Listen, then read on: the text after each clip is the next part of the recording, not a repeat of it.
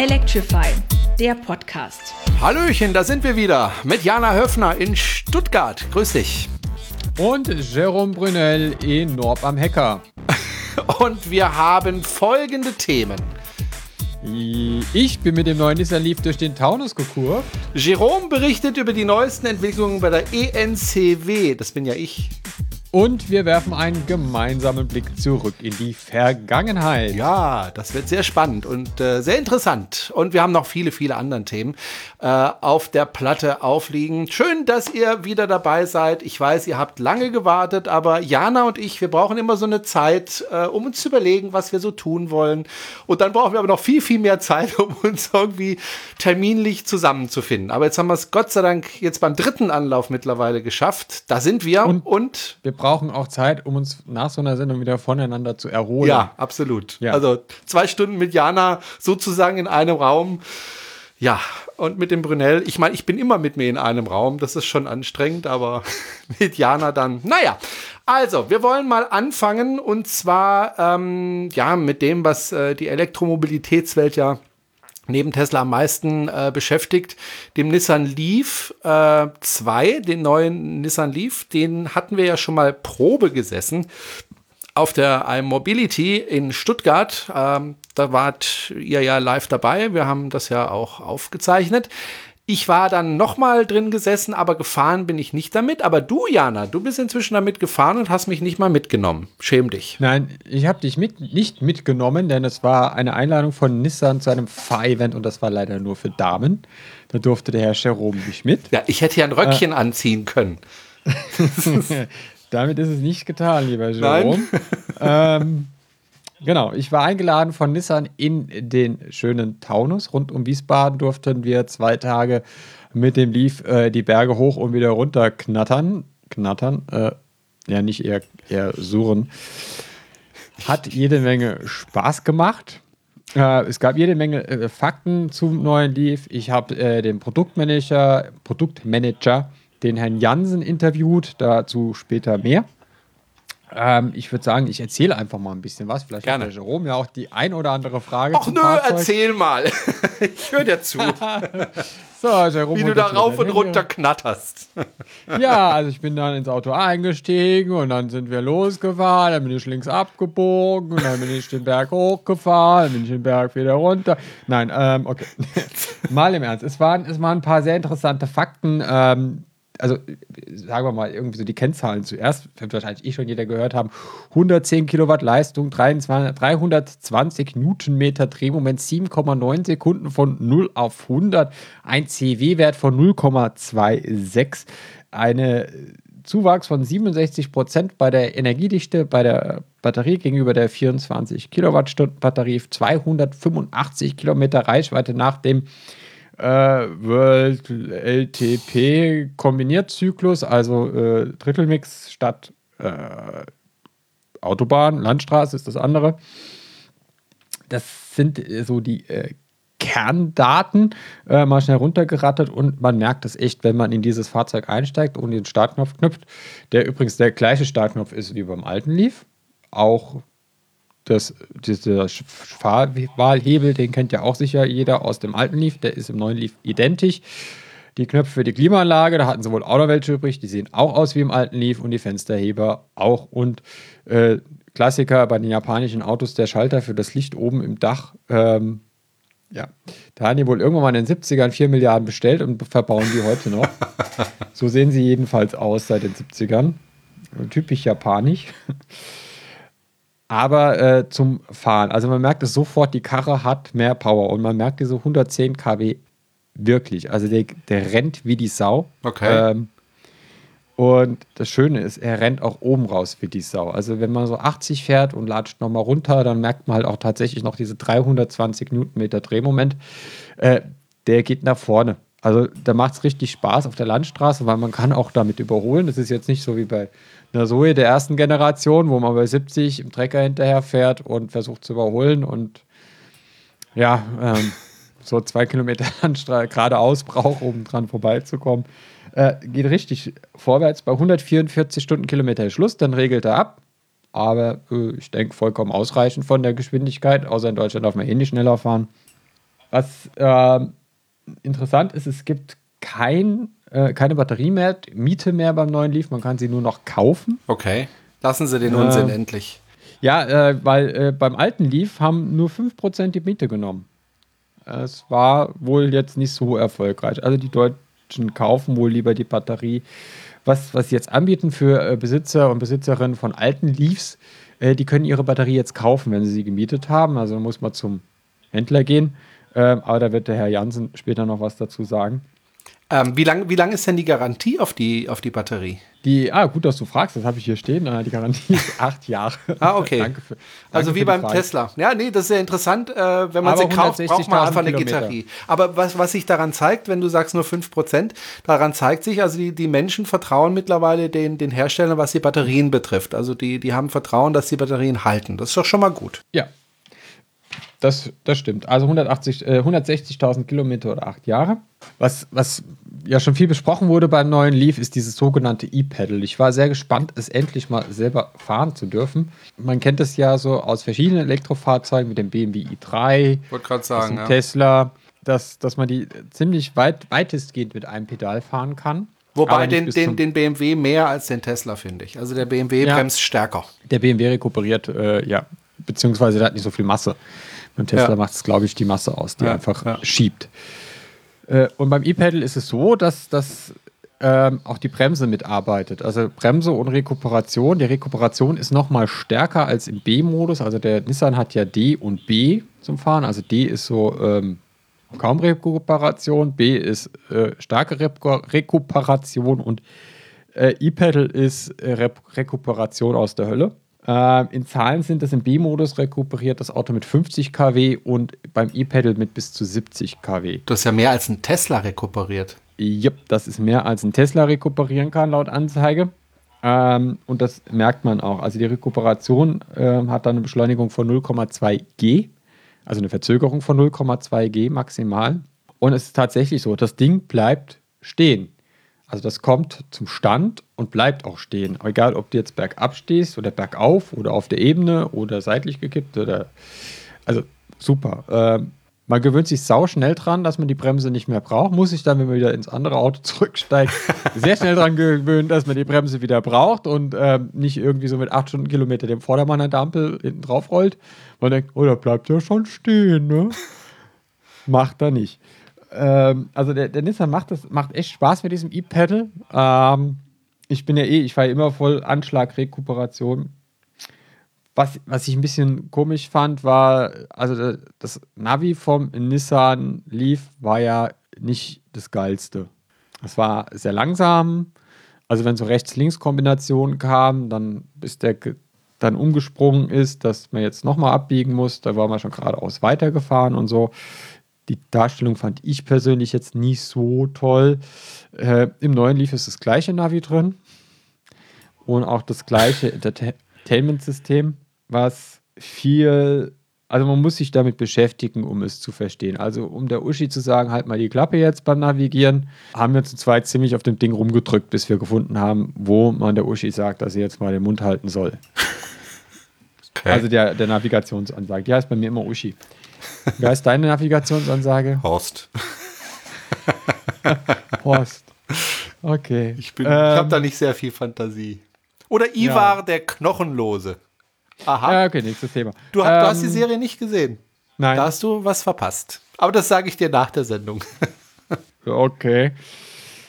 Aber ist nicht so schlimm, weil das Ding hat jetzt Apple CarPlay oder Android Auto. Das heißt, dann kann man dann zur Not mit, mit Apple Maps oder mit, mit einem anderen äh, äh, CarPlay oder Android Auto kompatiblen App navigieren. Das, das ist schon mal schön. Äh, gibt auch äh, USB-Anschluss, Klinker-Anschluss, gibt es weiterhin. Den CD-Player gibt es nicht mehr. Also es ist nicht mehr, dass man das Ding aufklappen kann elektrisch, dieses, dieses äh, Display. Und dann hinten CDs reinstecken können. Also CDs das sind so silberne Scheiben, da war Musik drauf. Also die Eltern erinnern sich noch daran. Da musste man in ein Geschäft gehen und dann hat man das gekauft, dann ist man nach Hause gegangen, hat das eingelegt, dann hat dann Musik mitgehört. Weißt du, dass, dass ich mich gerade sehr alt fühle, weil als ich damals angefangen habe, Hörfunk zu machen, habe ich noch Platten aufgelegt. Kennst du die noch? Ja, das waren die in schwarz. Und, und, dann, und dann kamen diese revolutionären CDs, äh, die Umstellung dann darauf und äh, am Schluss der Computer. Ich fühle mich gerade sehr alt. Ja, aber als ich klein war, sind die Leute auch noch mit Benzin- und Dieselauto gefahren. Ja. Gut, das waren sie heute auch noch, aber Kriegen wir auch noch hin. kriegen wir auch noch hin. Ja. Kannst du ein paar mehr Fragen stellen, weil das ist so referierend. Also ich saß ja drin und äh, so, ich komme ja aus dem Tesla so wie du und äh, ich weiß nicht, wie es dir geht, aber jedes Mal, wenn ich in so ein Auto steige, denke ich, Mensch, ist das klein, weil wir einfach diese großen Autos gewöhnt sind und vor allem, es ist schmal. Ja, also der Tesla ist ja unfassbar breit und dann setzt du dich in den Nissan Leaf und der ist, wirkt irgendwie schmal. Ich meine, das ist reine Gewohnheit unser Problem, weil er ist ja nicht so wahnsinnig klein. Äh, aber es kommt mir dann doch so vor. Wie ging es dir da? Äh, eigentlich nicht, habe mich, hab mich relativ wohl gefühlt. Ein bisschen ungewohnt war die hohe Sitzposition. Ich habe immer versucht, den Sitz noch weiter runterzustellen, aber es ging nicht. Ich habe fast den Hebel abgebrochen. Das Fahrzeug ist ja auch an sich höher. Man sitzt, sitzt deutlich höher, man sitzt aber irgendwie nicht so ähm, wie. Also im er- ersten Lief hat man so ein bisschen drin gesessen wie im Opersessel. Ja, das Ja. ganze Ding ist auch so gefahren wie so ein Opersessel. Ist im neuen ganz anders. Also, es ist ein ganz anderes Fahrerlebnis. Die Lenkwege sind deutlich kürzer. Äh, bei Lenken hat man ja genug da irgendwie. Taunus, Serpentin hoch und runter. Durfte man fleißig lenken. Also, mit dem alten Leaf hätte es bei weitem nicht so viel Spaß gemacht, weil man sich wahrscheinlich viermal die Arme verknotet hätte an jedem Berg. Das war sehr schön. Ähm, von außen sieht er natürlich viel gefälliger aus jetzt als, als der alte am alten. Also entweder hat man ihn gehasst oder man hat ihn geliebt, aber es gibt glaube ich, niemanden, der sagt, ach ja, das geht schon, das Design.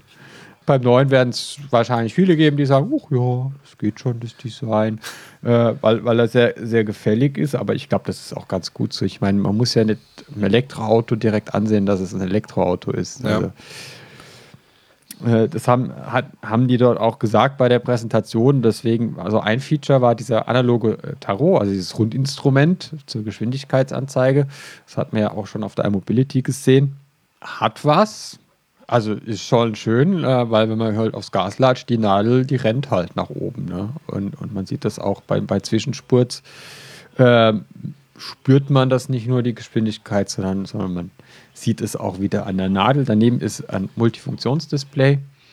Neben der Nadel, das ist äh, inzwischen in Farbe und deutlich hochauflösender wie früher und auch nicht mehr mit so äh, irgendwelchen Balken und äh, dann sieben Segmentanzeigen für, für, die, für die Reichweite, sondern das ist jetzt ein reines, reines Matrix-Display. Da kann man sich alles Mögliche draufschalten und äh, Ansichten machen. Wir hatten ja die Knöpfe schon gezählt am Lenkrad, 20 Knöpfe am Lenkrad. Äh, da sollte man sich auch im Stand mit beschäftigen, ähm, weil während der Fahrt blickt man da einfach nicht durch. Also da ist auch Thema Usability, gibt es einen amerikanischen Autobauer, der hat das ein bisschen besser drauf. Gut, aber ich denke mal, wenn man einfach mal das Auto ein, zwei Wochen gefahren hat, dann weiß man, auf welchen Knopf man drücken muss, um welche Anzeige zu bekommen und äh, wo man an dem Multimedia-System drücken muss, dass äh, die Musik rauskommt, die man hören will und dass die Navigation dahin führt, wo man hin möchte. Soll ich dir mal eine Frage stellen? Stell mir mal eine Frage, Jerome. Mich- Interessiert dich denn gar nichts an dem neuen Nissan Leaf? Doch, doch, Du äh, bist der Stellvertreter des Hörers. Ja, ich, ich bemühe mich. Pass auf. Äh, ich würde nämlich gerne wissen, der hat ja einen 60 kW AH-Akku. Nein, der hat einen 40 kW AH-Akku. Echt, der hat einen K- 40 kW H-Akku. Stimmt, du hast recht. Wie weit kommt man denn damit? Also ich hatte ja am Anfang schon gesagt, WLTP, also dieser neue ja, Fahrzyklus. aber wie, wie weit kommt man tatsächlich? Wie weit kommt eine Jana, die immer fährt wie die gesenkte Sau? Wie weit kommt die Jana Höfner damit? Also Jana fährt nicht wie eine gesenkte Sau also auf so einer Testfahrt, dann äh, wird die Karre natürlich schon mal getreten äh, und durch die Kurven gejagt. Aber alles natürlich im Rahmen, weil wenn sowas kalt verformt, ist immer ein bisschen schlecht. Für die nächste Einladung. So, ja, der Spiegel ist abgebrochen, ja, das Auto liegt drauf. Ähm, also ich, ich würde mal sagen, 200 bis 250 Kilometer sind realistisch drin. Okay. Ähm, also wieder zu wenig. Ja, was heißt zu wenig? 200 bis 250 Kilometer ist, glaube ich, schon. Und dann hängst du halt irgendwie an Chademo. Hat ja Chademo Schnellladung mit 50 Kilowatt. Da, Und ähm, Typ 2 kann er, kann er auch laden, gell? Genau, also er hatte nicht mehr einen Typ 1 Stecker, sondern einen Typ 2 Stecker für Ja. AC einphasig, sieben- äh, 6,6 kW ab der ähm, Akzente-Ausstattung. Und was, was das Besondere ist an ihm, er kann nicht nur geladen werden, er kann auch entladen werden. Das heißt, man kann den Strom auch wieder zum Beispiel in seinen Haushalt reinpumpen. Ja, was bedeutet, genau. man fährt zum Aldi oder zum Ikea, lädt da das Auto voll, fährt wieder nach Hause und kocht zu Hause mit Strom von, von dem kostenlosen Ich sehe gerade die Verkaufszahlen für den Ja. neuen Nissan Leaf in Schwaben ansteigen. Ja, aber rein theoretisch wäre das Schatz, ich möglich. gehe noch schnell ein bisschen Strom holen. Aber rein theoretisch wäre das möglich. Das wäre sogar rein praktisch Ja. möglich, weil es die Inverter ja auch schon gibt. Ähm, die sind im Moment nur so unglaublich teuer. Also, ähm, um in ein Haussystem einzubinden, dass ähm, das selbst für einen Schwaben nicht mehr rentabel ist. was, was mich da natürlich interessiert hat, ist natürlich äh, das Thema DC-Durchgängigkeit. Also, weil vom Dach kommt ja Gleichstrom aus der Solarzelle in den Heimspeicher, geht Gleichstrom rein und äh, ins Auto brauche ich ja auch Gleichstrom reinmachen. Aber auch bei Nissan ist das noch keinem aufgefallen, dass alles eigentlich mit Gleichstrom läuft. Ähm, und also, die haben sehr fragend geschaut beim Thema DC-Durchgängigkeit, Solarbatterie, Auto. Nee, haben wir nicht. Ja. Ich weiß nicht, vielleicht, vielleicht nimmt, greift die Idee ja mal irgendwann mal jemand auf. Es kann ja nicht sein, dass ich die Einzige bin, die, die, der, der das auffällt. Dass, äh, Du bist halt einfach genial. Das ist halt einfach so. Du bist uns allen weit voraus. Ja, Aber noch mal- so weit, dass ich wieder weit hinten dran bin. Aber nochmal noch mal auf, den, äh, auf den Akku zu sprechen zu kommen, das ist ein 40 kWh Akku. Ich habe aber schon erste Gerüchte gehört, dass es äh, irgendwann mal einen 60 kWh Akku geben soll. Ja, äh, es wurde ja dieser, ähm, dieser, dieser, äh, im Rahmen der Leaf-Vorstellung wurde dann auch ein zweiter Leaf vorgestellt. Der soll 60 Kilowattstunden haben, der soll, glaube ich, 150 kW Leistung haben, wo ich mir denke, alter Verwalter, ja. Nochmal 40 kW mehr, ähm, dann ist das echt eine Rennschüssel. Ja, du musst, du musst, du musst dir überlegen, ne? also ein Elektroantrieb ist ja, ist ja. Ja. also ein 150 kW Elektroauto ist was anderes als ein 150 kW Benziner ja. oder Diesel. Äh, Da braucht man eigentlich schon fast einen Waffenschein dafür. Also das wird kommen. Ja, wird kommen. Äh, Sie hielten sich da sehr bedeckt äh, bei der Veranstaltung zu dem Thema, weil Nissan Deutschland da noch keine offiziellen Zahlen hat und deswegen auch nichts dazu sagen will. Ähm, aktuell die Lieferzeit sieben bis acht Monate. Was interessant ist, Nissan arbeitet auch an einer Chademo Wallbox für 22 kW. Die soll dann ungefähr so groß sein wie eine normale Wallbox, dass man sich die ähm, jetzt vielleicht nicht daheim in die Garage hängt, aber zum Beispiel für Betreiber von Flotten ist das dann interessant. Und die soll preislich zuzüglich Mehrwertsteuer sowas zwischen 5.000 und 6.000 Euro kosten. Das wird dann schon wieder interessant, wenn ich eine Flotte habe mit äh, 5, 6 Nissan Leafs, die irgendwie 24-7 im Einsatz sein müssen, oder als Taxiunternehmen oder so äh, und ich die zwischendurch einfach mal äh, ein bisschen schneller aufladen kann oder Zwischenladungen machen kann. Ähm, Nochmal auf Typ 2 zu sprechen äh, kommen. Man könnte ja auch mit äh, Typ 2 22 kW laden oder sogar mehr, aber das kann der Nissan Leaf, glaube ich, nicht. Der hat, glaube ich, nur einphasig, oder? Der hat nur einphasig 6,6 kW ab der Akzente. sowas verstehe ich nicht. Ja, das liegt, das liegt zum einen daran, dass natürlich ähm, in Japan das Wort Dreiphasenwechselstrom äh, unbekannt ist, in den USA auch. Das sind die Hauptmärkte für das Fahrzeug. Auch in Frankreich wird es schon eng mit Dreiphasenwechselstrom. In England geht es auch kein. Im Ostblock gibt es eher welchen, aber das ist jetzt auch nicht so der Absatzmarkt. Ja, ist das so teuer, das noch mit einzubauen? Ich glaube, es ist nicht so teuer, das mit einzubauen, aber es ist so teuer, äh, es zu diversifizieren. Okay. auf der Linie. Äh, du siehst, das, man sieht ja bei den Elektroautos, obwohl die, ich glaube, die Aufpreisliste ist länger geworden beim Leaf und die Zubehörliste. Aber man sieht ja, dass, dass es da eher zur Simplifizierung der Ausstattung gibt. Das ist ja auch beim Renault Zoe so, da gibt es zwei oder drei Ausstattungslinien und dann kannst du vielleicht eine Rückfahrkamera dazu bestellen, weil halt einfach die Mengen nicht da sind, äh, dass sich das rentieren würde. In Europa haben sie bis jetzt schon 34.000 Stück verkauft oder Bestellungen dafür. Ausgeliefert sind die ja noch nicht. Losgehen tut er bei 31.950 Euro, dann aber ohne Chademo und Wärmepumpe. Was man auch immer damit anfangen sollte, im Auto ohne Chademo. Aber ich würde sagen, wir hören einfach mal in das äh, Genau. Interview mit Michel Jansen rein. Der hat uns noch ein bisschen oder hat mir äh, nach dem, dem Fahrevent noch ein bisschen was erzählt zum Auto äh, und dann kann ich vielleicht noch ein paar Fahreindrücke schildern danach. Genau. Spielen wir es einfach mal ein. Bei mir ist jetzt Michel Jansen, Produktmanager vom neuen Nissan Leaf. Wenn Sie den neuen Nissan Leaf in wenigen Sätzen beschreiben würden, was sind die wichtigsten Features? Also die wichtigsten Features von den neuen Leaf sind der größere Reichweite mit der, mit der, mit der größeren Batterie, ähm, der Fahrspaß durch den stärkeren Motor und das, äh, das E-Pedal. Sie sagten gerade eine größere Batterie. Die Batterie ist gleich groß geblieben von der Baugröße, aber Sie haben mehr Energie reingepackt. Stimmt, also es ist eine andere Mischung mit unterschiedlichen Teilen. Da ist die Durchdichte äh, ist größer, also der Größe der Batterie, also der Umfang ist die gleiche, aber es gibt mehr Kapazität drin. Sie haben gesagt, Auto wurde, hat neu mehr Dämmung, ist jetzt leiser geworden. Können Sie da ein paar Details nennen?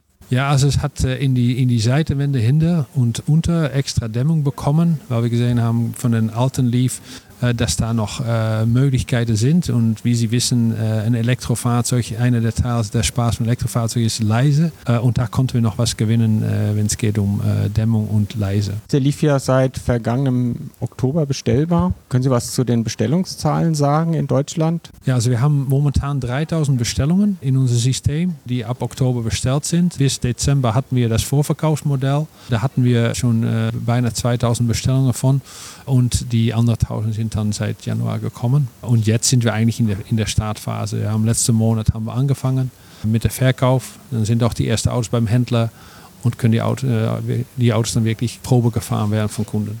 Wenn ich heute bestelle, wie lange muss ich warten, bis ich einen bekomme? Also sieben, acht Monate ist schon die Wartezeit. Ähm, die, äh, die Verkaufszahlen sind höher als momentan die Kapazität an kann kurzfristig. Und das ist immer natürlich mit Batterieproduktion, das ist stabil, da kann man nicht so schnell Peaks da rein bearbeiten. Wir sind aber da dran, um zu sorgen, dass wir mehr Produktionskapazität bekommen, sodass wir auch diese, äh, diese Länge vielleicht noch was einkürzen können. Die Miete bieten Sie nicht mehr an für die Batterie. Wie ist dann die Garantie bei der Batterie? Also Miete machen wir nicht mehr, weil da doch sehr wenig, sehr wenig Nachfrage war äh, in Vergangenheit bei uns. Und die Garantie der Batterie ist auch wie vorher acht Jahre Kapazitätsgarantie oder 160.000 Kilometer. Und Sie hatten erwähnt, dass alte Lieffahrer, die eine Batterie gemietet haben, die Batterie jetzt kaufen können. Wie funktioniert das? Ja, also der Kunde kann natürlich immer weiter mieten, wenn er sagt, ich habe da Schwierigkeiten mit dem Weiterverkauf oder möchte gerne umstellen. Da kann er sich beim Händler melden, sagen, dass er seinen Batteriemietvertrag aufheben möchte und die Batterie kaufen. Dann fragt die Batterie bei, bei Nissan Deutschland an und wir sagen, für welche Restwert die Batterie dann verkauft werden kann. Also das heißt, auch da werten wir die, die Preis von Batterie ab. Und dann kann der Kunde entscheiden, ob es für ihn äh, lohnend ist oder nicht. Großer Kritikpunkt am Fahrzeug ist das Ladegerät, dass man nur einphasig laden kann. Haben Sie schon über das Thema dreiphasiges Laden nachgedacht bei Nissan? Natürlich, da wird über Nacht gedacht. Sie wissen ja, einphasig ist eigentlich im weltweiten verbreitete Standard als dreiphasig. Da ist die Entwicklung so gewesen. Aber wir wissen natürlich, dass die Zukunft noch größere Batterien bringen wird und wird natürlich auch das Thema dreiphasig Laden natürlich überdacht. Aber beim jetzt aktuellen Leaf erstmal nicht. Bei der aktuellen Leaf ist es nicht in der Planung, auch nicht optional. Es gibt vier Ausstattungsvarianten. Was fehlt in der Grundausstattung? Also in der Grundausstattung fehlt der Shademo-Anschluss und es hat einen 3,7 kW Lader und nicht das zweite Ladekabel. Also es, es, es wird nur das, das Heimladekabel mitgeliefert und eine Wärmepumpe und kein Navi gibt es. Das Navi gibt es ab der äh, mittleren Ausstattung. Kein Shademo, der wäre ja dann eigentlich in ein paar Jahren unverkäuflich. Verließen Sie so Fahrzeuge auch dann noch? Die Einstiegsvariante war immer für bestimmte Flottenkunden gedacht. Ja, und also nicht gedacht, aber wir haben gesehen, dass die meisten Kunden, die einen Betrag für ein Elektrofahrzeug ausgeben, doch eine höhere Ausstattung nehmen. Also die, die Nachfrage auf dem Visa war sehr gering für Privatkunden. Nur bestimmte Flotte haben gesagt, okay, ich brauche einfach das günstigste Auto und für mich sind die anderen Themen nicht so wichtig. Also wir haben gesehen, dass in die Vorverkaufsphase wir beinahe kein, kein Visia verkauft haben. Wir verkaufen eigentlich nur Accenta, aber viel Connector, und Connectors und, und Technas, weil dann, wenn man schon 30.000 Euro ausgibt, dann ein bisschen mehr für jedenfalls ein Navi und, äh, und die Extras. Shademo bleibt erstmal bei 50 kW bei dem Auto? Ja, haben nicht vor, das, das zu, zu erhöhen. Momentan ist natürlich ein Thema. Shademo hat ja angegeben, es kann 150, aber momentan ist der Charger im Auto ausgerichtet auf 50 kW. Darf ich nochmal nach dem sogenannten Rapid Gate fragen? Das Problem, dass, dass bei wiederholter Schnellladung mit auf langen Strecken die Ladeleistung zurückgeht. Haben Sie da schon Erkenntnisse, woran das eventuell liegen könnte?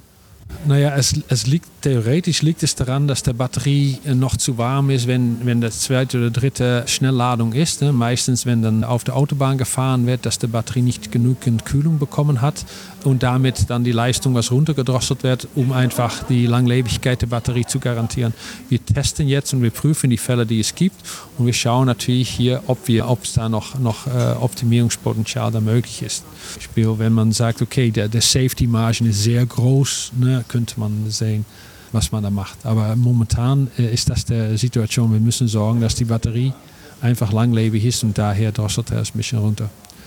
Wie gesagt, es sind ein paar bestimmte Fälle und es gibt viel Diskussion über unterschiedliche Foren äh, dazu. Es sind uns ein paar exakte Fälle bekannt, die werden geprüft momentan. Planen Sie bei dem Fahrzeug auch Over-the-Air-Updates zu machen, um etwa ProPilot zu verbessern? Nee, Over-the-Air-Updates werden nicht kommen. Also Updates werden überhaupt, werden die beim Autohaus durchgeführt. Was sind Ihre Ziele für den neuen Nissan Leaf in Deutschland an Verkaufszahlen? Was wollen Sie im Jahr absetzen? Also wir hatten, also unser Wunsch ist, dass wir eigentlich das Volumen vervierfachen, was wir letztes Jahr gemacht haben. Und das wäre so 4000 Autos. 3000 Bestellungen, jetzt läuft es ja schon mal ganz Genau, gut. also von daher sind wir schon sehr gut da mit 4 3000 Bestellungen. Ja, also es könnte sein, dass es über das Jahr hinschiebt, weil die Verfügbarkeit dann doch noch relativ lange ist. Aber ja, das ist der, das ist der Plan. So, war plötzlich wieder fertig. ich war so in meinem, äh, ja, äh, gebannt Candy zuhören. spielen, ich habe schon gesehen. ja, ja. Fand ich ganz interessant, was er da so geäußert hat. Ähm, ich finde es ehrlich gesagt vernünftig, dass sie jetzt nicht höher als 50 kW gehen, weil bei einem, bei einem Akku mit 40 kW in der Tat die Langlebigkeit kWh, ja, ja, ja, na. da sollten wir mal ein Trickspiel draus machen.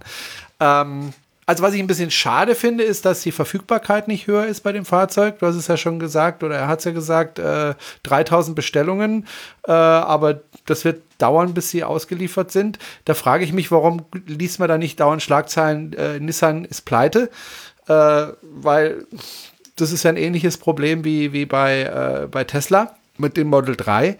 Ähm, warum können die, er hat es gesagt, es liegt an der Batterie. Ne? Jetzt haben sie alle das Problem, dass sie nicht genügend, genügend Batterien bekommen. Ja, beziehungsweise bei denen ist eher das Problem, äh, die Batterien zusammenzubauen. Das scheint wohl eher der Flaschenhals zu sein. Und die versuchen jetzt, also die bauen ja in drei Werken, in Japan, in den USA und in England. Die versuchen jetzt, die Produktionskapazitäten so hin und her zu schieben, dass, dass sie ähm, doch noch mehr Fahrzeuge produzieren kann. Aber ich habe heute gerade auf Facebook äh, etwas gelesen in der Gruppe, dass, dass einer gerade gesagt bekommen hat, naja, vor März 2019 wirst du dieses Auto nicht sehen. Äh, und er hat schon vor ein paar Monaten bestellt, hat die Bestellung dann aber umgeändert auf einen Tecna, auf einen Tecna also auf eine andere Ausstattung. Und jetzt heißt es halt zwölf Monate Wartezeit für das Auto. Das ist natürlich ärgerlich. Worauf ich noch eingehen wollte, war das Thema ProPilot. Der hat ja jetzt auch teilautonome Funktionen, äh, wie wir sie auch aus dem Tesla kennen. Also Assist eine Kombination aus einem Spurhalteassistent und einem adaptiven Abstandstempomat. Das heißt, man kann auf der Autobahn diesen ProPilot aktivieren und erhält dann den Abstand und die Spur. Äh, wir hatten auf dieser Rundfahrt, also das muss man so sehen bei Fahrevents, das sind immer vorgegebene Strecken. Also steigst in das Auto ein und das Navi sagt, du fährst da und da und da und da lang und hast das Ziel. Da ist wenig Möglichkeit, nach links und rechts auszubüchsen. Man kann mal irgendwie ein paar hundert Meter von der Strecke runterfahren, um mal ein paar Bilder zu machen, das ist natürlich drin. Äh, aber die sind auch zeitlich so getaktet, die Strecken, dass man jetzt nicht Zeit hat, irgendwie nochmal 100 Kilometer auf der Autobahn runterzurocken. Also hat man nur wenig Möglichkeiten, den ProPilot auf der Autobahn zu testen, hat sich aber auf den ersten Blick schon mal ganz gut angefühlt. Manchmal hat er ein bisschen äh, Ping-Pong gespielt zwischen den ähm, Linien auf der Spur, aber, aber in Grenzen. Auf der Landstraße sollte man ihn nicht benutzen. Definitiv nicht. Also wenn es geradeaus geht, das, das geht. Ja, aber sobald eine Kurve kommt, äh, weiß er nicht mehr wo lang. Und Fährt geradeaus, auch- gegen den Baum. äh, fährt, fährt geradeaus, äh, ja, oder nimmt die Kurve zu weit. Aber er ist auch sehr strikt, was Hände am Lenkrad angeht. Also sobald du die Hände irgendwie länger als ein paar Sekunden vom Lenkrad wegnimmst, äh, meckert er. Also du musst immer die Hände am Lenkrad haben und quasi auch die Lenkung mitführen, ähm, so dass du also nicht geradeaus fährst äh, und an den Baum fährst, wenn du nicht total blöd bist. Eins ist mir noch aufgefallen bei dem Interview, da wollte ich auch noch mal nachhaken, jetzt ist es mir eingefallen. Äh, es gibt kein OTA, also kein Over-the-Air-Update. Und ähm, das, ehrlich gesagt, verstehe ich nicht, weil ich eigentlich denke, das wäre doch jetzt eigentlich äh, langsam mal Stand der Technik, dass man ein Auto, das äh, jetzt immer mehr auf Software hört, gerade beim Elektroauto, äh, ich weiß nicht, ob es eine Internetverbindung gibt in dem Fahrzeug. Ja, ja. Gibt es, dann verstehe ich nicht, warum man dann das nicht anbietet, äh, zu sagen, also wir gucken mal, wenn es äh, beispielsweise jetzt mit, der, mit dem Batteriemanagement, ne, wo sie ja Probleme haben, hast du es ja auch angesprochen mit, mit der Überhitzung der Batterie, warum man dann nicht ein Over-the-Air-Update anbietet, so wie das Tesla ja schon seit vielen Jahren macht, Stattdessen muss man wieder zur Werkstatt fahren und äh, dann warten, bis dann das eingespielt worden ist und installiert worden ist. Und also ich verstehe das nicht. Warum, warum sind dieser so konservativ? Es liegt vielleicht daran, dass die Autos bauen und keine Software-Schmiede sind. Und äh, so ein Over-the-Air-Update ist, ist, sicher auch nicht ohne, was, was Sicherheit angeht, was Zertifizierung angeht, was dann auch äh, die Überprüfung angeht, dass auch alles richtig eingespielt ist. Die Frage hat sich mir natürlich auch aufgedrängt, weil ich so auf den 10, 15 Kilometer Autobahn, die wir gefahren sind, den Eindruck hatte, ja, ProPilot funktioniert, ist jetzt aber so vom ersten Eindruck her gefühlt dem aktuellen Stand vom AP1 bei Tesla hinterher. Und da hat sich mir natürlich der Gedanke aufgedrängt. Kann man ja verbessern. Warum, kann man ja verbessern, ne? also ähm, auch auf Fleet Learning nutzen, um die Funktion dann zu verbessern, so wie das ja äh, Tesla auch macht. Aber ich glaube, äh, so weit ist man einfach bei Nissan noch nicht oder so. Vielleicht ist es auch ähm, tollkühn von Tesla, so etwas zu tun. Aber es ist ja bisher nicht schief gelaufen.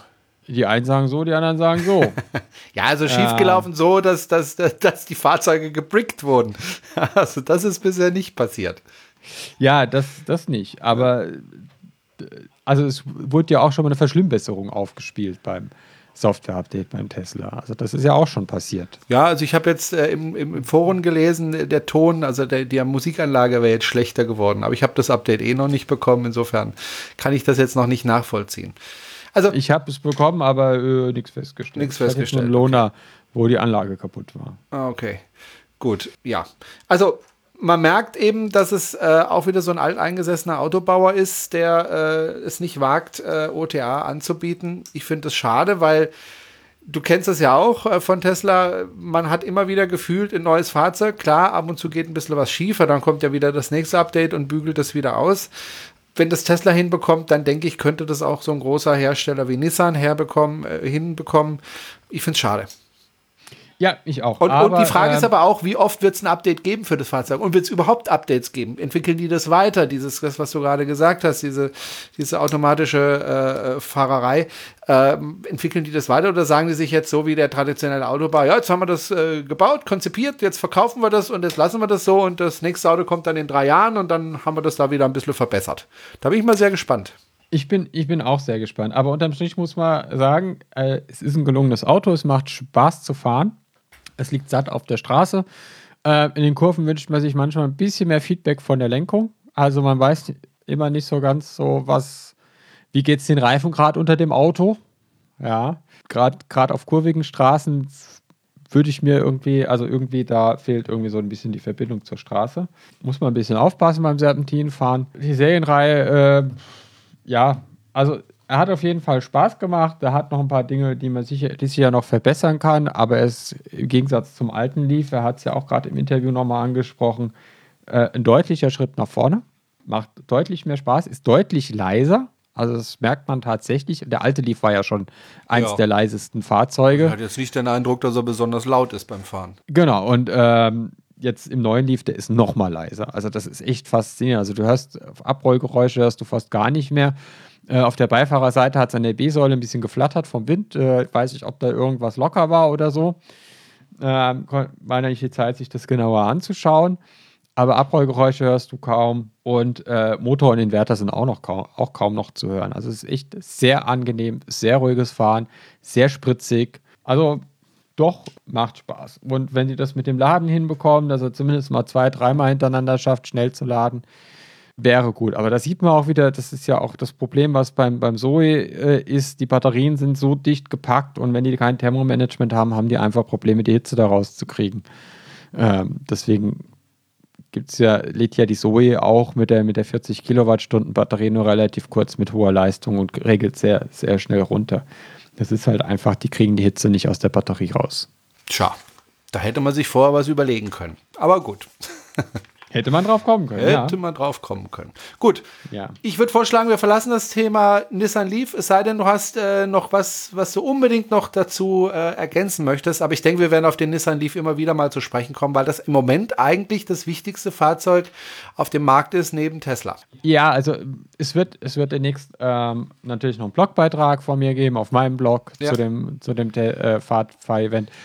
Wobei man natürlich immer sagen muss, ne, also das eine waren 144 Kilometer und das habe ich mir, ich bin zusammen mit der äh, äh, Autodiva gefahren. Also man fährt dann immer zu zweit und man ta tauscht dann nach der Hälfte. Also ich bin 90 Kilometer mit dem Auto gefahren. Also da ist auch immer schwer, jetzt Ja. wirklich ähm, einen richtigen äh, Fahreindruck äh, zu bekommen. Aber du warst ja nicht die einzige Journalistin, die da bei dem Event war, nehme ich an. Hast du dich da ein bisschen austauschen können mit anderen Journalisten? Was haben die denn davon gehalten, von dem Fahrzeug? Die waren eigentlich alle sehr positiv gestimmt. Also was ich jetzt auch an Testberichten schon gelesen habe, äh, die machen, haben das ja die ganze Woche gemacht mit verschiedenen Journalisten. War, äh, ist, ist, die, ist die Kritik äh, oder das, die Rückmeldung zum Fahrzeug sehr gut. Ähm, bei einem habe ich sogar gelesen, das wäre endlich ein Auto, was auch das Erstauto ersetzen kann. Ist ja schon mal, also von, von einem normalen Zeitungsjournalist war das, äh, nicht so, so ein E-Auto-Ideologe. Äh, ist ja schon mal ein, ein großes Lob Absolut, ja. für so, so ein Auto. Ansonsten war es, da war jetzt niemand dabei, der auf Elektromobilität spezialisiert war. Äh, Die haben auch alle ein bisschen komisch geguckt, als ich mich dann gemeldet habe und Fragen gestellt habe, wie, wie hoch ist die maximale Rekuperationsleistung? Warum kann er nicht mit drei Phasen laden? Alle so, von was redet die Dame? Was hat die? die? Shadow was? ja, vielleicht noch eine schöne Anmer Anmerkung. Äh, die hatten, äh, hatten da so eine Präsentation gemacht und dann hatten sie Shademo falsch geschrieben auf ihrer Folie. da musste ich ja dann doch kurz mal schmunzeln. Und das selbstverständlich neunmal klug anmerken, oder? Nein, nein, nein, nein. Ich, ich, hab, ich habe äh, den Werbekugelschreiber gefressen und äh, hab's runtergeschluckt. Okay. Und habe gedacht, das erzähle ich im Podcast. ja, ich hoffe, dass ich mal demnächst länger bekomme, den Leaf, falls sie dann mal äh, irgendwie. ja, und ich hoffe, du nimmst halt- mich dann auch mal mit. Dann nehme ich dich auch mal mit. Ja. Er hat ja auch einen großen Kofferraum. Ach ja, Frank da soll ich gibt's- dann reinsitzen. An, an Frank gibt es leider nicht, wieder nicht im neuen Leaf. Da ist halt auch noch zu sehr klassischer Autobauer, um dran zu denken, dass man irgendwie ja vorne mehr Luft als Bauteile hat und dass man da irgendwie vielleicht auch noch eine Klappe reinmacht fürs Ladekabel oder so. Ladekante ist leider immer noch sehr hoch, wenn wir gerade schon beim Laden sind. Aber Wie gesagt, detailliert gibt es dann alles auf meinem Blog und auch auf dem Blog von Energiedienst. Den Artikel habe ich schon geschrieben, der sollte da die nächsten Tage erscheinen. Und deine Seite heißt www.zoepionierin.de. Sollte man ja auch dazu sagen. Das weiß doch jeder. Na, weiß nicht jeder, aber ich weiß es. So, jetzt lass uns. Kalf. Genau. Ähm, kommen wir mal zum nächsten Thema. Ähm, und zwar äh, wohne ich ja in Horb und in der Nähe von Horb gibt es ein Städtchen, das nennt sich Kalf und dort gibt es äh, ein sehr umtriebiges, äh, ein sehr umtriebiger Energiedienstleister, wenn ich das mal so sagen kann, die ENCW, die Energie Kalf. Äh, ja, eigentlich ein Stromanbieter, also wo man seinen Strom beziehen kann, übrigens bundesweit, umweltfreundlich. Ich habe meinen Strom auch von denen, also ich bin Kunde bei der ENCW, kriege dort hundertprozentigen Wasserstrom, also Strom aus Wasser gemacht.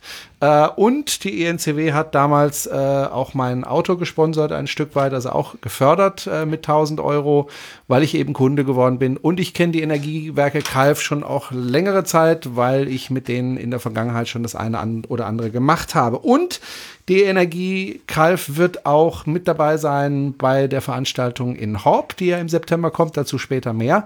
Ähm, und die haben mir einen Brief geschrieben und gesagt, komm mal vorbei, es gibt Neuigkeiten von uns. Und dann habe ich mich da nicht zweimal bitten lassen, bin dann hingefahren. Und zwar geht es, äh, ging es unter anderem darum, bisher war es so, dass die Energie Kalf, die NCW, äh, Ladesäulen gebaut oder hingestellt hat, und zwar ziemlich viele. Und ähm, Da konnte man bisher kostenlos laden. Was natürlich eine schöne Sache war. Einfach ein Telefonanruf, dann wurde das freigeschaltet und äh, dann konnte man kostenlos laden. Das endet jetzt. Das ist natürlich äh, für mich als Kunden nicht so schön, aber klar, äh, kann das ja nicht ewig verschenken. Und da wurde also auch das Preismodell äh, vorgestellt. Das war das eine Interessante. Und das andere Interessante war, dass sie auch jetzt ähm, Autos verleihen, und zwar Elektroautos. Und äh, das zu einem, wie ich finde, ziemlich unschlagbaren Preis. Und zwar haben die äh, Carsharing, wo du, ähm, ich glaube, pro Jahr 30 Euro bezahlst, damit du berechtigt bist, dir ein Auto zu leihen. Und dann kannst du dir so ein Auto leihen, also zum Beispiel eine neue Renault Zoe oder ein, ich glaube, ein E-Golf für sage und schreibe 4,50 Euro pro Stunde.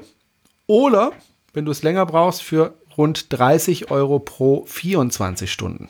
Das ist aber günstig. Das ist richtig günstig.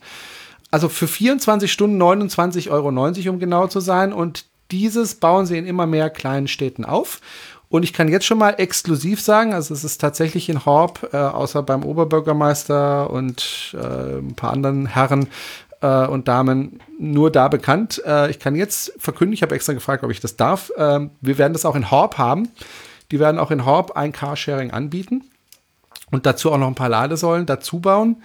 Uh, und dann kann man tatsächlich für 30 Euro für 24 Stunden inklusive den Strom sich so ein Auto leisten. Und äh, warum sie das machen und äh, ja, ein paar andere Dinge habe ich äh, die ENCW gefragt. Und zwar die Ricarda Becker. Ricarda Becker kümmert sich um die Elektromobilität bei der ENCW. Und was man sagen muss, die ENCW hat sehr früh damit angefangen sowas zu tun und die haben inzwischen auch ein richtiges Team aufgebaut, das sich um nichts anderes kümmert als um Elektromobilität und um dieses Carsharing. Tolle Sache, wie ich ja. finde, weil das ist ja jetzt kein riesen ENBW-Anbieter oder so, aber die sind da sehr untriebig und vor allem, die sind das schon ziemlich lange. Jetzt, jetzt, jetzt nochmal zu dem Carsharing. Äh, ich war gerade so ruhig, weil ich mich was gesucht habe. Bei Car2Go kostet die B-Klasse 79 Euro am Tag. Ja, bei ENCW kostet es Also da zahle ich halt keine Grundgebühr, aber trotzdem ein Jahr Grundgebühr und einen Tag Auto gemietet, habe ich immer noch 19 Euro gespart. Genau. Gut, die haben jetzt keine B-Klasse. Ich weiß nicht genau, welche Fahrzeuge sie haben. Ich meine, also auf jeden Fall die, die, sie haben auch gesagt, sie haben natürlich Probleme, an neue Autos zu kommen, ne? Lieferzeiten. Ja, ich meine, wenn die, wenn, wenn, wenn die keine B-Klasse haben, umso besser. du, ich habe kürzlich jemanden getroffen, der B-Klasse fährt und der war sehr zufrieden. Allerdings ja, fährt er halt nur lokal und durch die, die Gegend. B ja, genau. Ähm, ich ja. ich würde vorschlagen, ich habe äh, die Ricarda Becker, äh, eine sehr, sehr freundliche und nette äh, Frau, ähm, interviewt. Und äh, ich würde vorschlagen, wir hören uns das Interview einfach an und dann können wir noch mal ein bisschen schwätzen. Okay. Als es losging mit der Elektromobilität, so einigermaßen, da hat man relativ wenig gehört von den Energieversorgern, was das betrifft, also keine Ladesäulen. Warum haben die sich am Anfang so schwer getan, sich da zu engagieren? Weil eigentlich müssen wir doch meinen, das ist doch eigentlich ihr ureigenstes Kerngeschäft. Eben nicht. Hier ging es um eine neue Antriebsart, um Automobile, also nicht um die Strombelieferung an sich, weil der Energieversorger beliefert ja nur die Ladesäule, um den Strom dafür bereitzustellen. Das ist wie bei jedem anderen Gerät auch. Ein Eierautomat braucht auch Strom. Ähm, aber deswegen verkaufen wir keine Eier. Deswegen war das ähm, am Anfang sehr verhalten und vor allem auch, ähm, weil man abgewartet hat, in welche Richtung entwickelt sich welche Möglichkeiten gibt und was bedeutet das auch für das Stromnetz beziehungsweise für unsere Kunden. Darum dieses, diese Zurückhaltung und dann unter anderem die hohen Investitionskosten, die vor allem für kleine Energieversorger und für städtische Unternehmen natürlich in Richtung Marketing nicht tragbar waren und Elektromobilität sehr, sehr lange kein Geschäftsmodell war, wo man sagen konnte, da lohnt sich die Investition im Gegensatz zum Rückfluss die städtischen Energieversorger aber natürlich diese Arbeitsplatzverantwortung hatten und dann auch die Verantwortung gegenüber ihren Gesellschaftern, hier ähm, auch die richtigen Umsatzerlöse und Gewinne zu erzielen. Aber Sie haben es dann doch ein bisschen anders gemacht als die anderen Energieversorger. Sie haben relativ früh angefangen zu investieren. Wie haben Sie das hingekriegt? Weil Sie hatten ja im Grunde die gleichen Voraussetzungen wie die anderen. Das liegt im Prinzip daran, ähm, dass unser Geschäftsführer von der ganzen Technik von Anfang an begeistert war, ähm, da auch sehr viel Leidenschaft immer noch reinsteckt und ähm, einen sehr innovativen Zeitgeist hat und hier ein Spielfeld gefunden hat für die ENCW, sich da auch zu etablieren, sich neu zu erfinden, auszuprobieren und dann eben diese Marktreife zu erlangen, die wir jetzt haben. Sie haben angefangen mit ein paar Ladesäulen, die waren dann kostenlos erstmal die letzten Jahre, muss man ja schon sagen. Äh, jetzt haben Sie ein neues Preismodell ähm, verkündet, das ab, wenn ich das richtig verstanden habe, als Ma ab Mai, Ende Mai stattfinden soll. Ursprünglich war es ja angekündigt äh, im April. Da haben wir alle gewartet, was wird es kosten. Äh, jetzt hat sich das verzögert. Ähm, erste Frage, warum hat sich das verzögert? Und zweite Frage, wie sieht das Preismodell dann jetzt letztendlich aus? Also die Verzögerung ist auch dem geschuldet, dass wir die neuen Anforderungen aus der Datenschutzgrundverordnung einhalten mussten, beziehungsweise prüfen mussten, welche personenbezogenen Daten werden für was äh, erfasst und aufgewendet. Und eine Abrechnung an den Ladesäulen hat so viele Beteiligte vom Backend-Betreiber, äh, von dem Bezahldienstleister, von ähm, der Kundenanlage jetzt bei uns für unsere ENCW-Kunden, dass wir das Ganze rechtlich wirklich sauber auch prüfen lassen wollten und gucken wollten, wie kriegen wir es transparent Dokument für den Kunden so abgewickelt, ähm, dass er jederzeit Bescheid weiß. Und diese Einrichtung der Formulare, der Informationen und auch der technischen Prozesse hat uns dann vier Wochen zurückgeworfen, sodass wir Mitte Mai jetzt die Abrechnung starten werden. Das Preismodell selber haben wir uns mit einem Mischpreis zwischen Kilowattstunden und ähm, ja, einer Parkgebühr, Standzeitgebühr entschieden, einfach aus dem Grund, um diese lange Standzeiten ohne zu laden zu verkürzen und die Ladesäule relativ schnell wieder frei zu machen und zum anderen, um auch hier einen Preis zu vermeiden, der aus fünf verschiedenen Komponenten wie Leistung, Netzentgelte, Strombedarf, ähm, Abwicklung im, im Roaming, ähm, Kundenvertragspreise etc.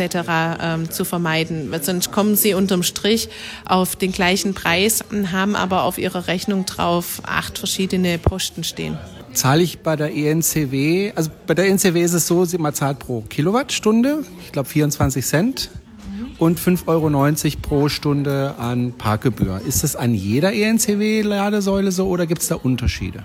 Es werden Unterschiede entstehen. Das hängt unter anderem damit zusammen, dass wir nur zehn Säulen selber betreiben und nicht äh, und bei den anderen Säulen nicht Eigentümer sind, sondern die Kunden. Das heißt, wenn der Hotelier sagt, es soll weiter kostenfrei bleiben, dann wird es auch so eingestellt.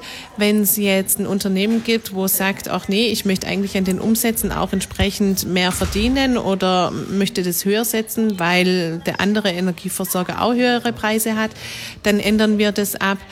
Und die ENCW empfiehlt den Kunden diese Preise, damit es auch einheitlich ist, hält sich aber an den Wunsch des Kunden gebunden. Das heißt, ich muss aber immer an der Ladesäule gucken, was kostet es mich? Das ist sowieso so. Also wenn Sie den Ad-Hoc-Zugang nutzen über den QR-Code, dann wird Ihnen ähm, in dieser Webseite dann das aktuelle Preisblatt angezeigt. Das kann nämlich natürlich auch sein, dass wir jetzt eine Kommune haben mit einer Gewerbeschau oder einer, einem Tag der offenen Tür, wo die Kommune sagt, im Zuge dessen möchten wir den Ladevorgang an dem Sonntag komplett kostenfrei anbieten. Und so sehen Sie, was kostet der Preis zu dem Zeitpunkt, wenn ich an die Ladesäule ranfahre. Ebenfalls in unserer neuen App äh, mit den Ladestationen, wenn Sie die Lades äh, den Ladepunkt reservieren oder die Ladestation anfahren, dann wird Ihnen in der App auch entsprechend die Konditionen angezeigt, die Sie zu dem Zeitpunkt Ihrer Ladung zahlen müssen. Okay, und wenn ich einfach den Chip dran halte? Wenn Sie einfach den Chip dran halten. Das ist ja das Einfachste. Ja, das ist das Einfachste, aber dann haben Sie ein Kundenkonto bei der ENCW, wo Sie regelmäßig bei sich daheim entweder im Internet oder in der App die gültigen Konditionen abrufen können.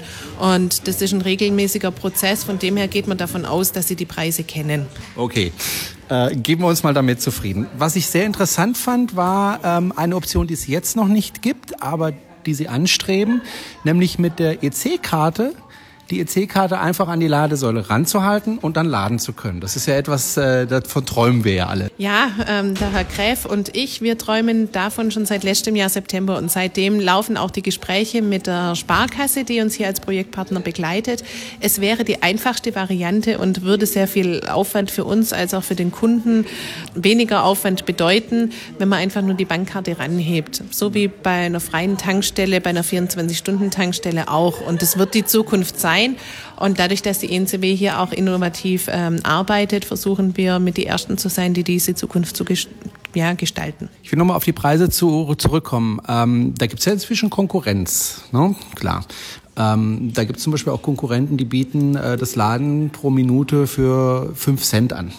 Also deutlich günstiger. das war für Sie aber kein Modell, was Sie fahren wollten. Wir haben die Verantwortung, wirtschaftlich zu arbeiten. Das machen wir hier auch, das versuchen wir auch. Wir haben Roaming-Verträge, die Geld kosten mit den Partnern. Wir haben eine Ladeinfrastruktur, in die wir investieren. Da wäre es unverantwortlich, wenn ich jetzt hier mit dem Dumpingpreis reingehe, nur damit der Kunde zufrieden ist und ich gleichzeitig aber 100 Mitarbeiter beschäftige, die bezahlt werden müssen, die Region weiterhin zu unterstützen etc. Das wäre ein Verlustgeschäft, wo die ENCW sich nicht leisten kann und auch nicht möchte.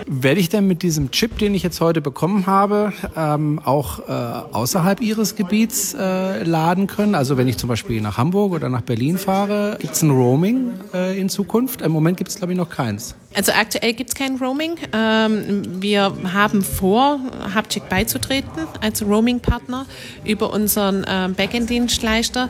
Allerdings gilt es auch hier abzuwarten, was die Gesetzesgebung in puncto RFID-Kartenerkennung sagt, weil wenn der Gesetzgeber die RFID-Kartenerkennung an Fremdladesäulen verbietet, dann ist auch das Roaming hinfällig geworden von dem her hoffen wir, dass wir bis zur Sommerpause eine Entscheidung aus Berlin haben, wie es da weitergeht. Viele Anbieter bieten einen anderen Strompreis an der Ladesäule an, wenn man selbst Kunde ist für, den, für zu Hause.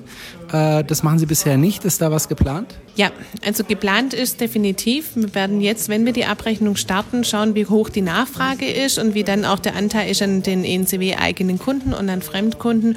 Und es wird langfristig ganz viele Kundenanreize geben, unsere Ladesäule zu nutzen. Sei es, dass es Boni gibt auf den Stromliefervertrag daheim, sei es aber auch auf, mit Rabattierung auf den Ladevorgang selber. Also uns ist sehr daran gelegen, die ENCW-Kunden hier auch weiterhin für uns zu begeistern.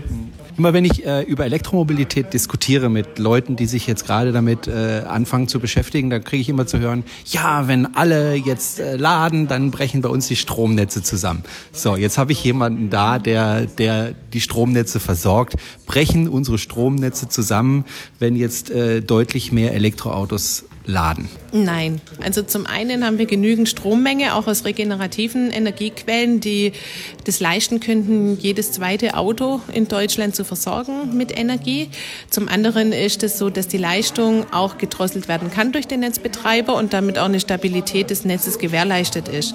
Es sollte jetzt jeder Netzbetreiber ähm, danach gucken, dass bei Sanierungs- und Modernisierungsarbeiten, aber auch bei Neubaugebieten die Leitungen entsprechend mit der Kapazität ausgestattet werden, dass jeder Haushalt mit einer 22 kW Wallbox daheim auch sein Fahrzeug aufladen kann, ohne dass es da Probleme gibt. Das ist eine Verantwortung, die der Netzbetreiber hat und wo, glaube ich, jetzt schon seit Jahren absehbar war, dass das kommen wird. Sie sind dabei bei der Veranstaltung in Horb, hier in Kalf. Da freue ich mich sehr darüber. Ähm, was, ähm, also wir werden Ausfahrt machen. Äh, was erwartet denn die Leute, die hierher nach Kalf kommen, äh, wenn sie hierher kommen? Also zum einen erwartet sie eine ähm, 23.000 Seelen ähm, Kreisstadt im Nordschwarzwald, die eine Ladeinfrastruktur hat mit dem Radius von unter fünf Kilometer.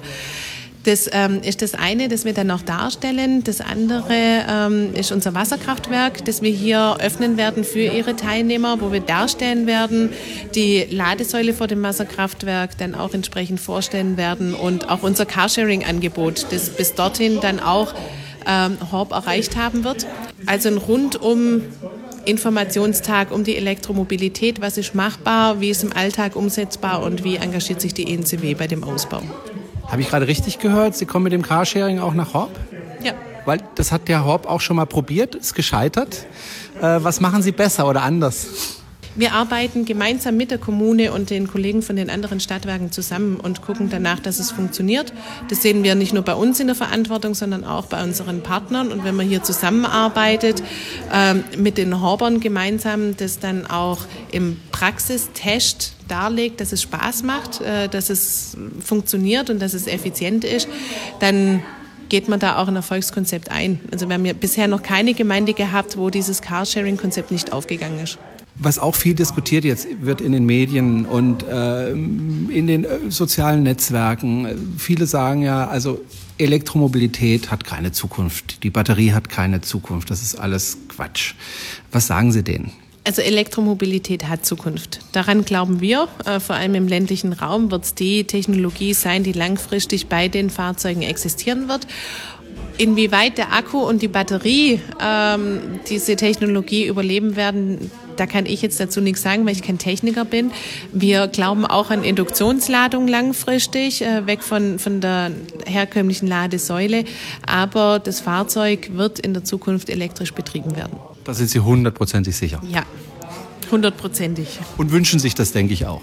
Ich werde alles dafür tun, um das zu unterstützen und hier im Landkreis Kalf äh, die Haushalte dazu zu bewegen, umzusteigen, aber auch die Unternehmen hier ihren Fuhrpark auch entsprechend auf Elektrofahrzeuge umzustellen. Nochmal zurück zum Carsharing. Wenn ich mir das Angebot anschaue, dann denke ich mir, holla, die Waldfee, das ist eigentlich ein ziemlich günstiges Angebot. Äh, können Sie das nochmal kurz zusammenfassen, was Sie da anbieten? Wir bieten elektromobiles Carsharing an äh, mit neueren Modellen, also mit der Renault Zoe und dem E-Golf, damit Sie auch längere Strecken fahren können und mit der Ladung keine großen Schwierigkeiten haben. Und dieses Carsharing bieten wir für 4,50 Euro die Stunde und für 29,90 für 24 Stunden an. Mit einem elektronischen Buchungssystem, das heißt flexibler Zugang ähm, über App oder übers Buchungsportal und einem RFID-Chip. Und das mit Absicht äh, sehr günstig, damit die Bürgerinnen und Bürger in der jeweiligen Gemeinde auch anfangen darüber nachzudenken, es lohnt sich auch für meinen Geldbeutel umzusteigen, in dem Zuge dann von der Elektromobilität begeistert werden und gegebenenfalls äh, die Fahrzeuge daheim, Zweit- oder Drittfahrzeuge abgeschafft werden können. Okay, ich danke sehr für das Gespräch und äh, wir sehen uns spätestens im September wieder. ich danke Ihnen auch, vielen Dank. So, soweit also das Interview mit Ricarda Becker von der ENCW. Da war jetzt eine Menge drin, ne, Jana? Da war einiges drin. Äh, interessantes äh, Tarifmodell, Kilowattstundenabrechnung. Yeah. Ja, yeah, endlich. Äh, yeah, endlich. Plus Zeittarif. Äh, what?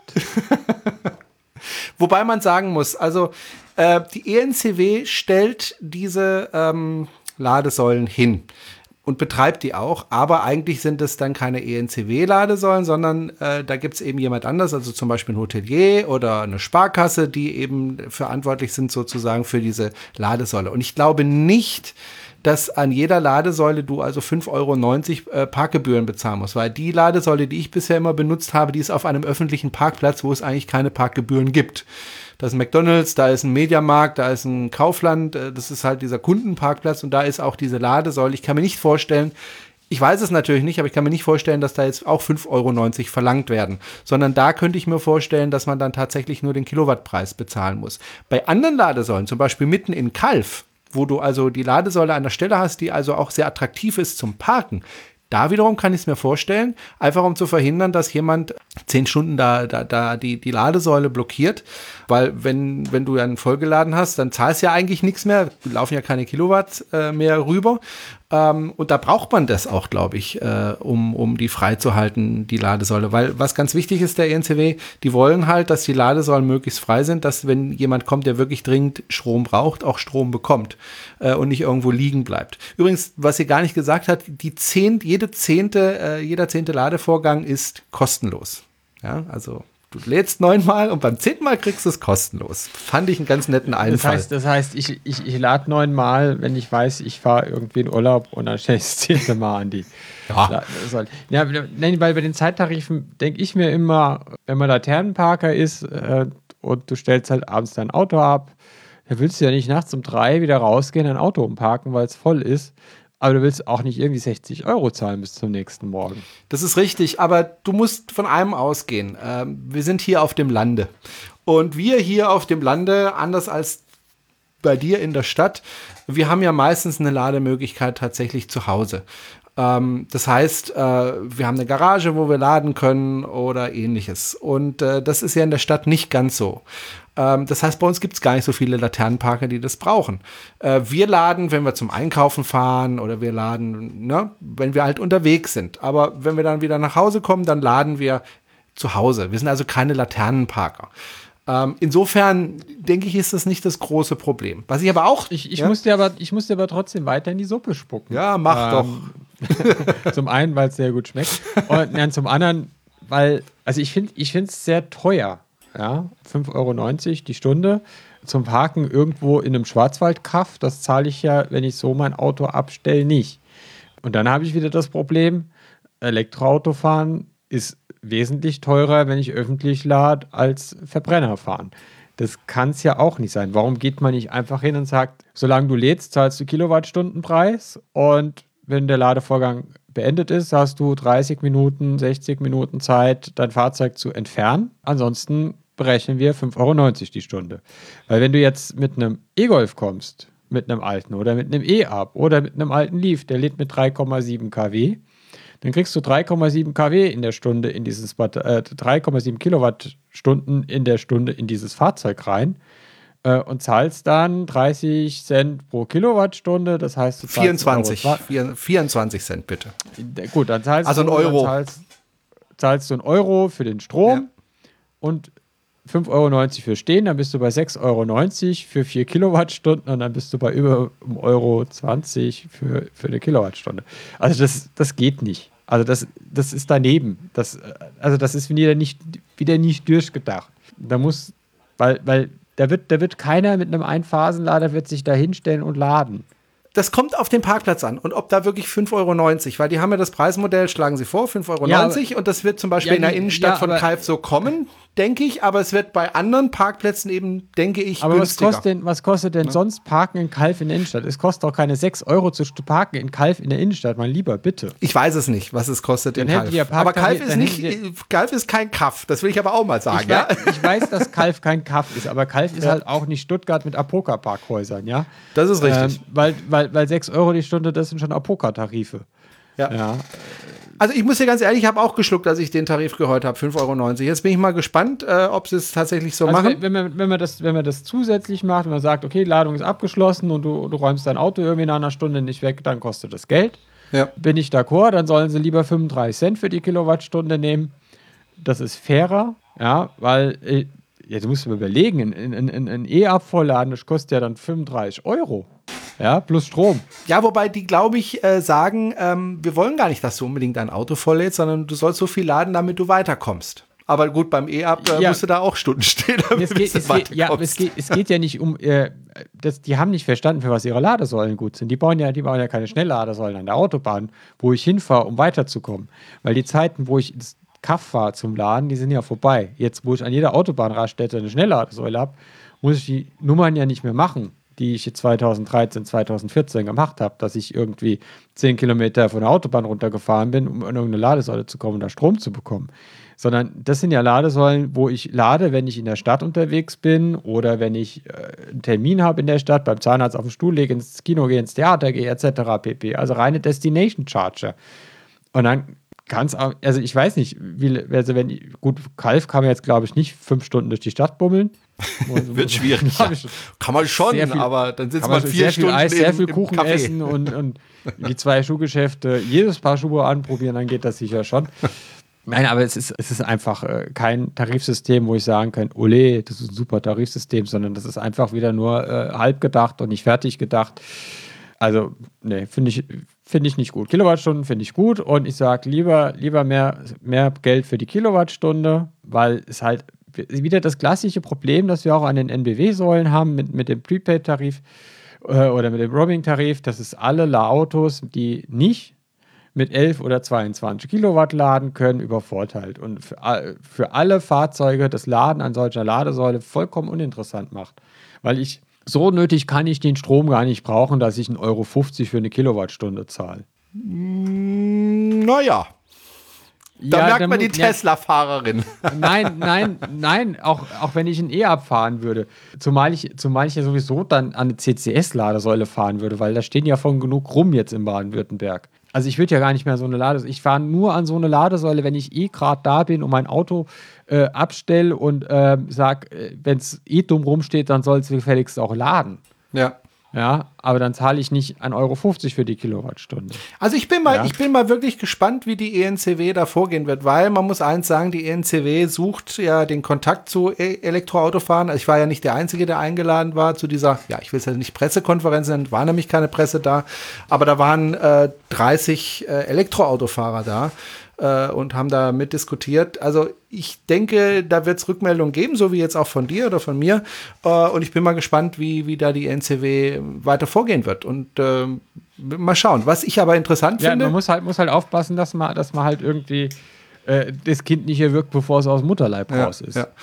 Was ich aber sehr interessant fand, ist, dass sie es jetzt wohl auf die Reihe bekommen. Das wird wahrscheinlich im Herbst kommen, äh, dass man einfach mal der EC-Karte äh, dranhält und das Ding lädt. Äh, und das Ganze Aber, wird dann aber ohne Kostentransparenz. Es ist keine Anzeige an der doch, Säule. doch, doch, kostet. doch, doch. Es wird an der Säule angezeigt. Das muss es nämlich nach dieser neuen Ladeverordnung, muss es das ja. Das wird angezeigt. Du kannst sogar sehen, wie viel Strom da jetzt schon geflossen ist und, und so weiter. Nee, nee, das kommt. Ja, sehe ich das vorher? Glaube ja. Ich bin mir ich ich habe halt meine EC-Karte dran und dann sagt er, ich hoffe, du hast Dispo, weil wenn du hier vier Stunden stehst, ist dein Monatsgehalt weg. Ja, ganz so schlimm ist es nicht. Ähm, aber weißt ja nicht, aber was ich verdiene. erinnere mich, ich, ja gut. äh, ja. Äh, worüber wir aber schon vor, vor Monaten diskutiert haben, da haben wir ja darüber diskutiert, dass wir uns ja wünschen, äh, dass man mit der EC-Karte äh, laden kann. Und jetzt äh, kommt die ENCW und wird es demnächst anbieten. Äh, ich finde es erstaunlich, dass ja ein Da- eher da- kleiner da- ich- Anbieter das äh, in, ins Rollen bringt und nicht irgendwie, was weiß ich, die ENBW oder äh, keine Ahnung wer, ähm, sondern die ENCW kommt. Finde ich ne, eigentlich eine sehr gute Sache. Ja, da, da, darüber sage, dagegen sage ich auch gar nichts. Also Ja. EC-Karte finde ich auch super. Ähm, wenn wenn es kostentransparent ist, wenn ich dann auch 30 Cent oder die 24 Cent oder von mir aus die 35 Cent pro Kilowattstunde zahle, äh, da, da brauche ich ja keine, ich will ja, ich will ja draußen nicht den gleichen Strompreis zahlen wie zu Hause. Das will, glaube ich, keiner, das erwartet auch keiner. Ich will schon, aber ich eine- erwarte es nicht. ja, aber dass es an der öffentlichen Ladesäule der Strom halt mehr kostet als, als daheim, ähm, ist klar, weil die Dinger kosten ja Geld, die müssen ja auch irgendwie unterhalten werden und irgendwie muss ja auch der Betreiber einen Spaß dran haben. Aber 1,20 Euro bis 1,50 Euro, 50, äh, mal lieber Scholli, da hört es halt echt auf. Gut. Wo es, äh, finde ich, einen sehr guten Ansatz gibt, ist was, was dieses Carsharing betrifft. Dazu muss man sagen, wir hatten in Horb schon mal ein Carsharing, das hat nicht funktioniert.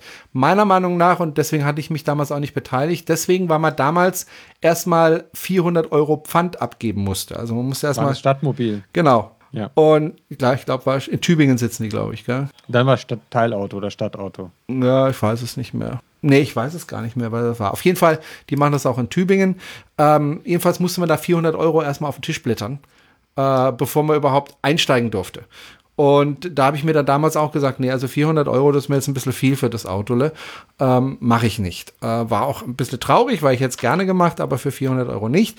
Die Hürde ist jetzt kleiner geworden und vor allem die Preise finde ich äh, super fair. Also du hast es ja vorhin schon gesagt, 30 Euro für 24 Stunden. Ich glaube, das kriegst du nicht so oft. Und es scheint aber auch zu funktionieren, denn die NCW bietet das jetzt schon in mehreren Kommunen an. Jetzt demnächst auch in Horb. Wir hoffen, haben das hoffentlich dann bis zum September, bis zur Veranstaltung dann in Horb. Dann Und dann nur mit Elektrohobeln. nur mit Elektroautos. Weil die ENCW eben sagt, wir wollen, dass die Leute das mal ausprobieren. Das ist ja auch das, was wir immer sagen. Man muss es einfach mal ausprobieren, elektrisch zu fahren, um zu verstehen, worum es da eigentlich geht. Und die wollen die Hürde einfach möglichst niedrig setzen, damit die Leute das ausprobieren und dann sagen, hey, das ist ja eine coole Sache, Elektromobilität. Ich will auch so ein Auto.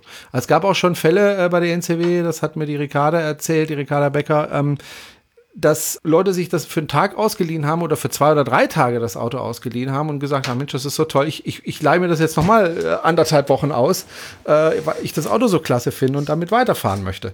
Auch das hat es schon gegeben. Und das ist genau das, was, was die NCW will.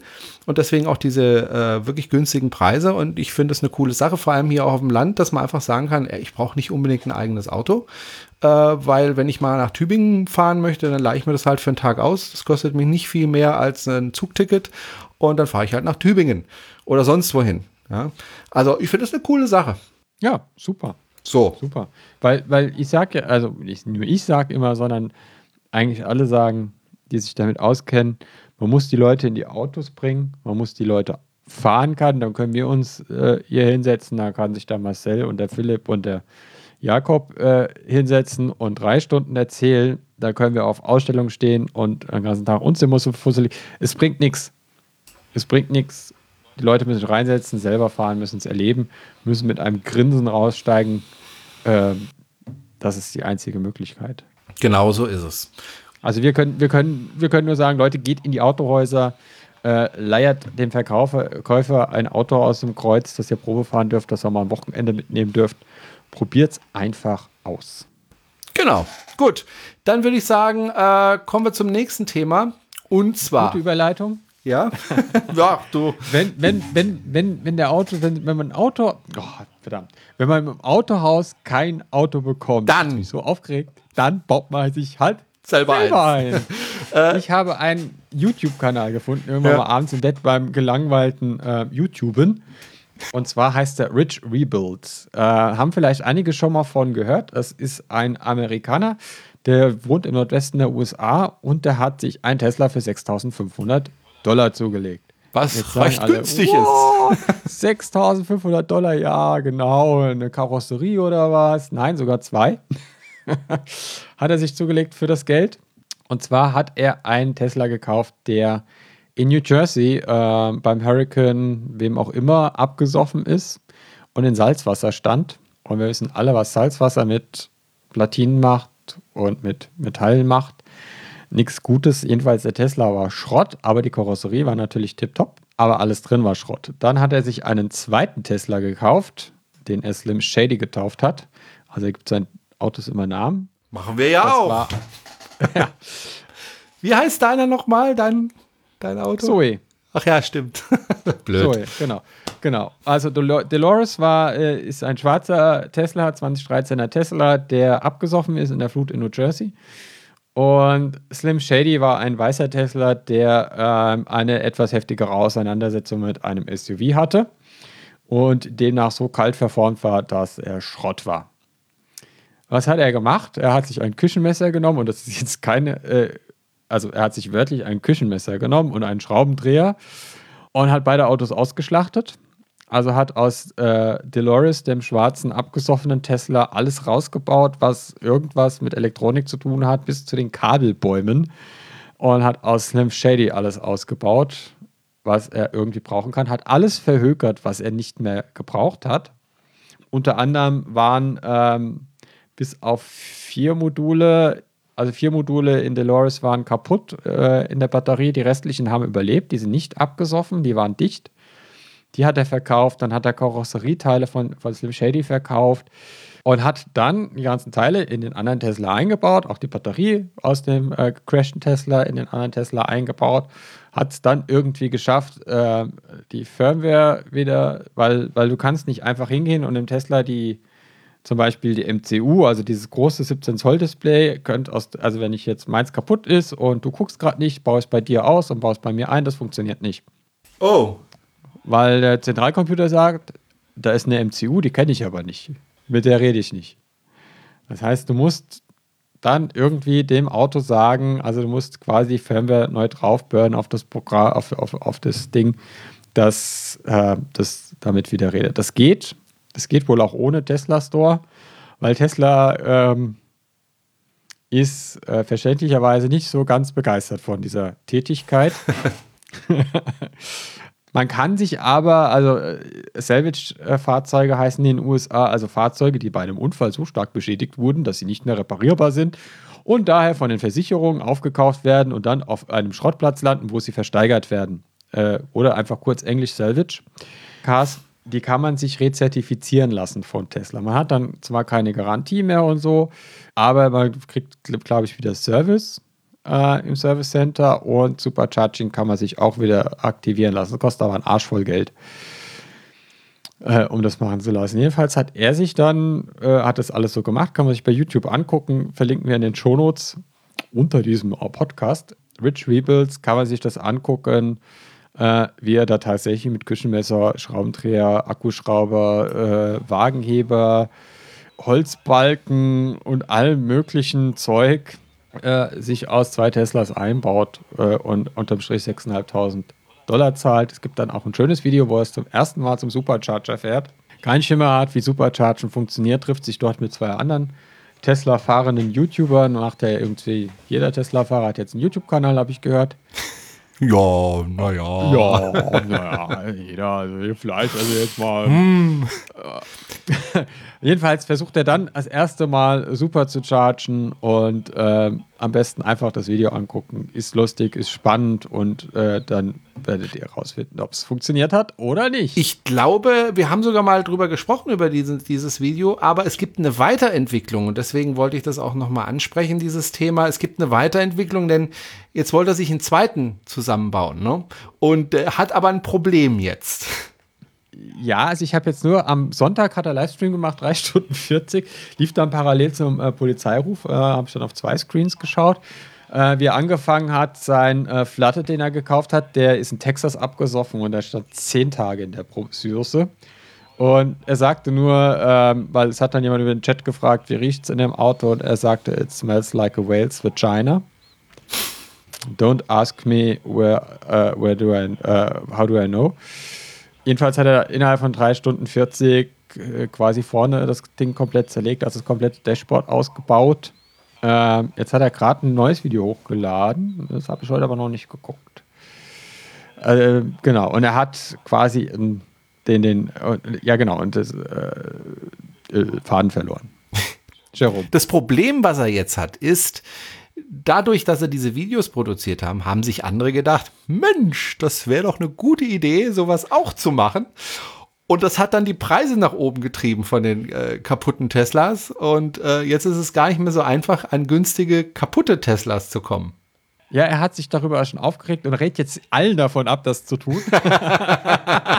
weil, weil er sagt immer, hey Leute und so, und ihr braucht Platz und ihr müsst euch überlegen, ihr müsst die Teile von zwei Autos irgendwo einlagern, das müsst ihr auch mit eurer Frau ausmachen und ähm, Macht's bloß ja, nicht. Hat, äh, äh, als Teilespender für, für den hat er sich äh, einen roten P85D besorgt, der äh, aussieht, als hätte er sich zehnmal überschlagen, ein Friese wäre drauf getrampelt und hätte das Auto gegessen.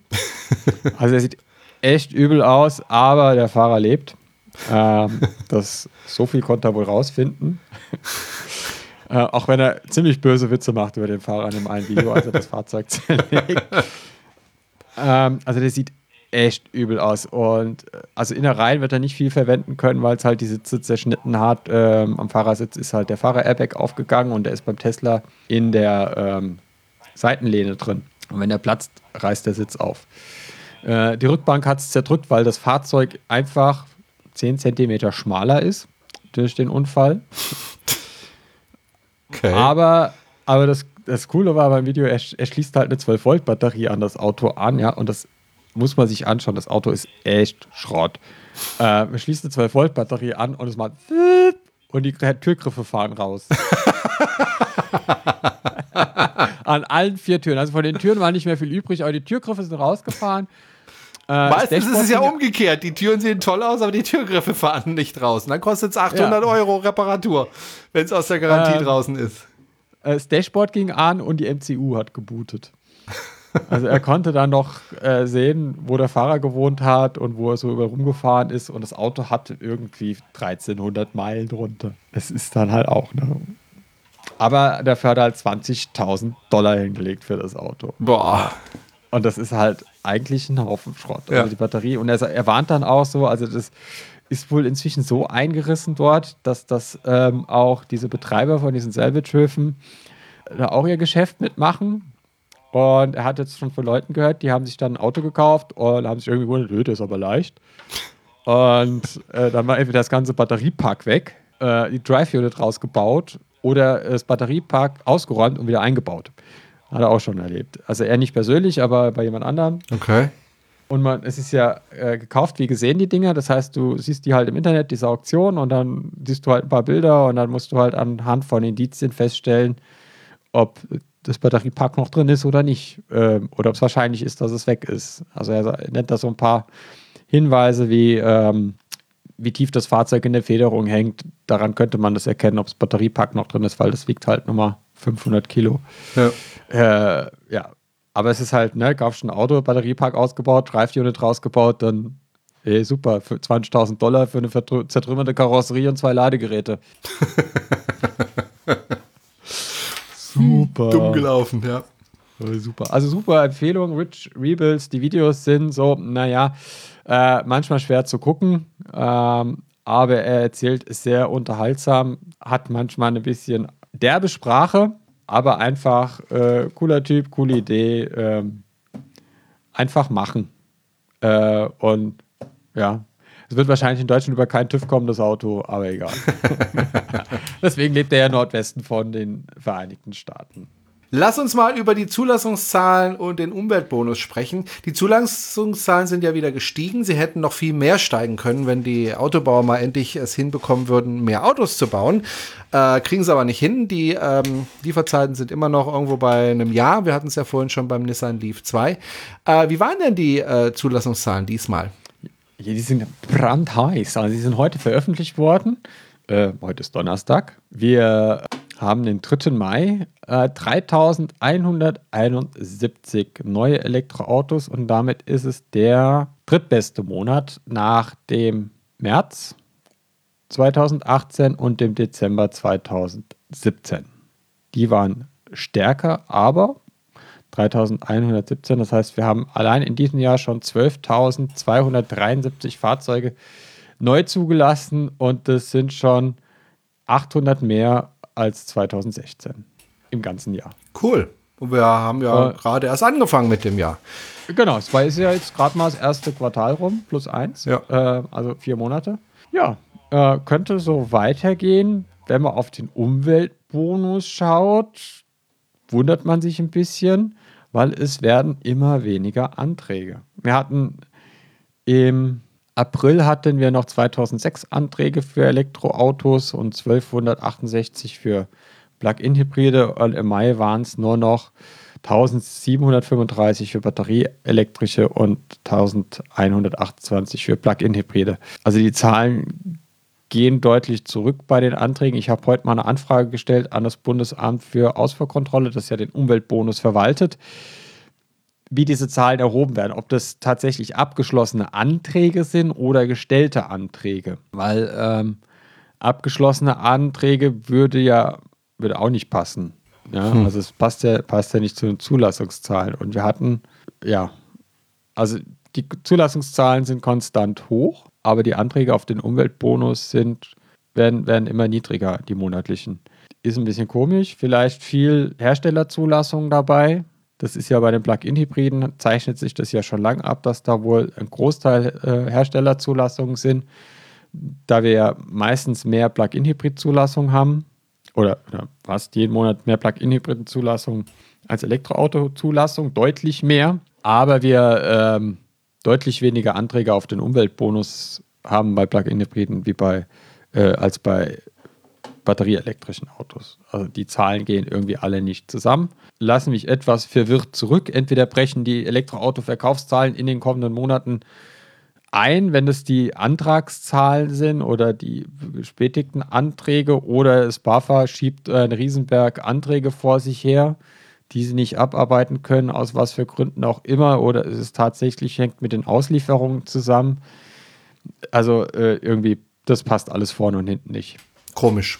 Welches Auto hat sich dann am besten verkauft? Ähm, war es wieder das Smart ED oder gab es diesmal eine das Veränderung? Kann man noch nicht sagen, weil heute kam erstmal die Pressemitteilung mit den Gesamtzahlen. Ah, okay. Und es gibt dann immer eine detaillierte Liste, die FZ10 oder die FZ8. Die wird wahrscheinlich im Laufe der nächsten Woche erscheinen. Und dann kann man wieder sehen, welches Auto am meisten verkauft wurde. Man kann jetzt nur sehen, Tesla sieht man immer, weil äh, die ja nur Elektroautos bauen und mich die Hersteller aufgeführt sind. Dann können wir mal gucken, was der Tesla verkauft hat. Die, die Link ist gar nicht dabei. Tesla hat keine Autos verkauft. Ist ja komisch. Ah ne, falsche Pressemitteilung. Tesla 106. Also von den 3171 waren 106 Tesla, aber erster Monat vom Quartal, erster Monat vom Quartal, immer der schwächste Monat bei Tesla, weil Deutschland wird immer zum Quartalsende bedient. Okay. Gut, dann, ja, dann würde ich. So viel zu den Zahlen. Genau. Dann würde ich vorschlagen, kommen wir zu einer E-Mail, die wir bekommen haben, und zwar von Julian Hitschler. Der hat uns nämlich Folgendes geschrieben. Hallo Jana, hallo Jerome. Vielen Dank für euren interessanten Podcast. Ich besitze zwar kein Auto, weder elektrisch noch Oldtimer, beschäftige mich aber gerne und viel mit Zukunftsthemen. Wir waren im Urlaub, unter anderem in Lissabon wo wir im Elektrizitätsmuseum eine Entdeckung gemacht haben, die ich mit euch teilen wollte. Dort steht das erste Elektroauto Portugals, ein Enfield 8000 aus dem Jahr 1975, gebaut in Griechenland. Es hatte immerhin schon eine Reichweite von 40 bis 90 Kilometer. Erstaunlich, was damals schon möglich war, wenn man nur wollte. Und äh, dann hat er noch geschrieben, übrigens, wir sind elektrisch nach Portugal gefahren mit dem Zug. Viele Grüße. Dankeschön, Julian, und Dankeschön für den Hinweis. Äh, und äh, wir haben ja diese Sendung äh, ausführlich vorbereitet und du hast dann noch mal recherchiert, was das eigentlich für eine Karre ist. Äh, es ist eine ziemliche Karre, also ein ziemlich kleines Auto. Ähm, so erinnert mich so ein ganz kleines bisschen an einen Trabi. Nee, ich glaube, es ist sogar noch kleiner. Noch es kleiner. Irgendwie, es sieht aus wie ein, äh, wie das, ja, sagen wir mal so, es sieht aus wie der hässliche Sohn von einem Trabi und einem Mini. Okay. Also, also das Kind von einem Trabi und vom Mini, das man auf dem Dachboden verstecken würde. Bei Wasser und Brot. Nee, noch nicht mal. In der Hoffnung, es verhungert und es findet keiner. Also es ist echt nicht schön. Es ist echt äh, 75 bzw. 73 äh, schreibt Wikipedia, äh, gibt es auch nur in Englisch den Artikel. Es ist ein Kind der Ölkrise, das Auto. Also die Eltern erinnern sich oder die ganz Alten erinnern sich noch, also wie der Jerome zum Beispiel. Danke. Wir hatten ja in den 70ern eine Ölkrise. Da war ich noch Joghurt. ähm, Stimmt, da waren plötzlich alle Straßen frei von Autos. Das fand ich klasse. Und dann hat man sich überlegt, naja, vielleicht kann man Autos bauen, die mit was anderem fahren als Benzin, zum Beispiel mit Strom. Mhm.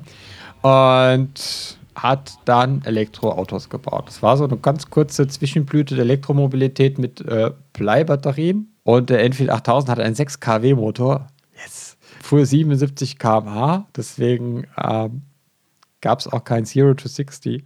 ja.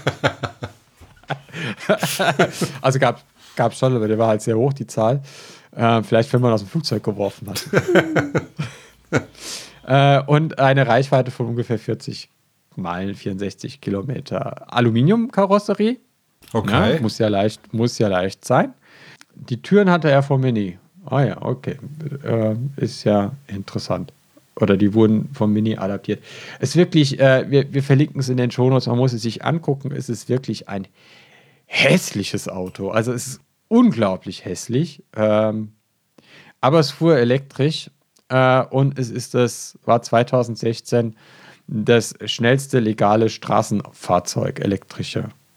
Jetzt alle so, hä, wie was jetzt? Äh, was, äh, War wahrscheinlich auch das Einzige. 40 Meilen 2016, naja, das schnellste in England, na gut, vielleicht.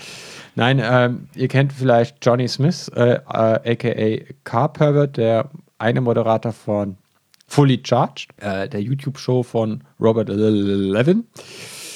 Der hat sich einen Enfield 8000 besorgt und hat ihn umgebaut. Und hat dann irgendwie zwei Elektromotoren eingebaut, hat Lithium-Ionen-Batterien reingebaut. Und ähm, gibt sehr schöne Videos von, von diesem kleinen hässlichen Kasten, wo ein großer Mann drin sitzt. ähm, Und wahrscheinlich geht es jetzt ab wie Schmidts Katze. jetzt geht's ab wie Schmidts Katze. Also es ist äh, nicht lustig. Was steht hier? Unter 11 Sekunden die Viertelmeile gefahren. Okay. Das ist schon mal eine Ansage. ja. ja. Gut. Ähm, fahren, äh, Geschwindigkeit sagte er, man könnte damit 200 Meilen fahren, aber macht er nicht. Würde ich auch nicht wollen. Also bei dem kurzen Radstand wäre es keine gute Idee, 200 Meilen schnell zu fahren. Ja, also es gab schon früher hässliche Elektroautos. Also es gab früher schon Elektroautos. Der hatte ja, äh, die Geschichte des Elektroautos ist ja eine Geschichte voller Missverständnisse. Äh, oder so ähnlich. Weil Elektroautos gab es ja schon vor den Verbrennern. Also die ersten Autos Ja. waren ja alle elektrisch, ist ja elektrisch gefahren. Ähm, dann hat der Herr Bosch die Zündkerze erfunden und den Anlasser. Und Dann kam der Ford Dann- und dann war es das. ja, so ungefähr. Ähm, dann gab es äh, in den 40er Jahren nochmal äh, das Thema Elektromobilität. Natürlich immer, wenn der Sprit knapp war, war äh, Elektromobilität wieder ein Thema. Also während des Zweiten Weltkriegs, dann während der Ölkrise in den 70ern. Dann hatten wir so in den Mitte der 90er gab es auch nochmal so ein kurzes Aufbäumen der Elektromobilität, vor allen Dingen Frankreich mit dem Citroën Saxo Elektrik und äh, dem Renault Clio Elektrik und dem Kangoo gab es damals schon in der ersten Version elektrisch. Und auch diese anderen äh, Kastenwagen von den Franzosen. Das ist ja dann alles wieder eingeschlafen, kann man aber heute noch kaufen, Saxos. Und ja, jetzt dann halt der nächste, das nächste Aufbäumen der Elektromobilität. Äh, also es ist ein Thema, das eigentlich die Mobilität schon lange begleitet. äh, uns immer wieder versucht und immer irgendwie scheitert es an irgendwas. Also entweder, dass der Krieg zu Ende war und auf einmal gab es wieder Öl oder dass die Ölkrise beendet war und es gab wieder Öl. Äh, oder in den 90ern, dass die Batterien waren halt einfach scheiße. Und jetzt schauen wir mal, ähm, ob sie es jetzt durchsetzt oder nicht. Diesmal Oder bin ich hoffnungsvoll. Ja, wenn die Welt nicht untergeht vorher, bin ich auch sehr hoffnungsvoll. Ja. Gut, nächstes Thema. Ich war äh, auch unterwegs in Sachen Elektromobilität, nämlich beim Technikmuseum in Sinsheim. Die machen ja einmal im Jahr, schon seit ein paar Jahren, äh, ein Elektroauto-Treffen. Und da war ich ja letztes Jahr schon und äh, dieses Mal war ich auch wieder da. Und kann also vermelden, es waren wesentlich mehr Elektroautos da als das Jahr zuvor. Ich habe auch mitbekommen, nicht alle, die kommen wollten, durften dann auch kommen. Also sie durften schon kommen, man mussten dann auf den normalen Parkplatz. Jetzt war es aber so, dass äh, die Veranstaltung eigentlich, naja, ist, weil ähm, du meldest dich da an, du kommst dann dort an, wirst eingewiesen, wo du parkst und damit hat der Veranstalter seine Pflicht getan.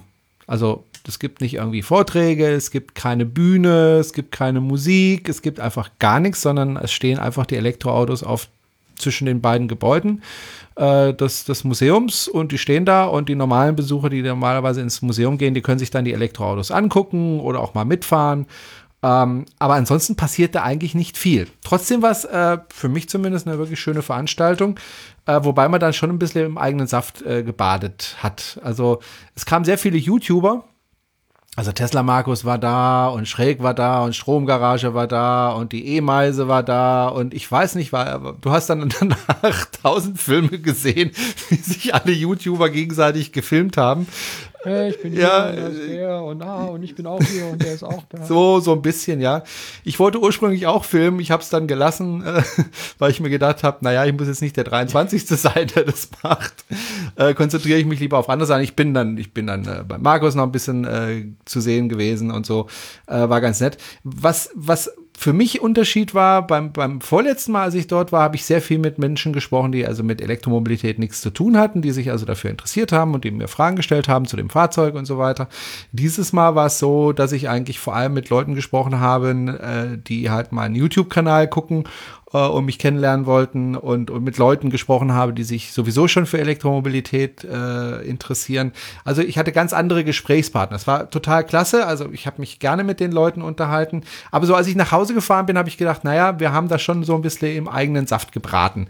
Ähm, ich hätte mir auch gewünscht, äh, dann doch ein paar Gespräche zu führen äh, mit Leuten, die eben sich gerade anfangen, dafür zu interessieren. Äh, und ich hätte mir dann doch gewünscht, dass das, äh, das Technikmuseum da vielleicht vor Ort ein bisschen mehr macht, als nur sa zu sagen, hier habt ihr Platz, macht mal, äh, sondern da vielleicht ein bisschen mehr machen könnte. Ja, mit einer Bühne oder mit Vorträgen, haben ja den Platz dafür und, und solchen Geschichten. Aber äh, gab es alles nicht, sondern ja, es war einfach ein Platz und da haben sich alle Elektroautofahrer getroffen. Es waren ziemlich viele, es dürften so um die 150 Autos gewesen sein und wie gesagt, davor standen noch mehr.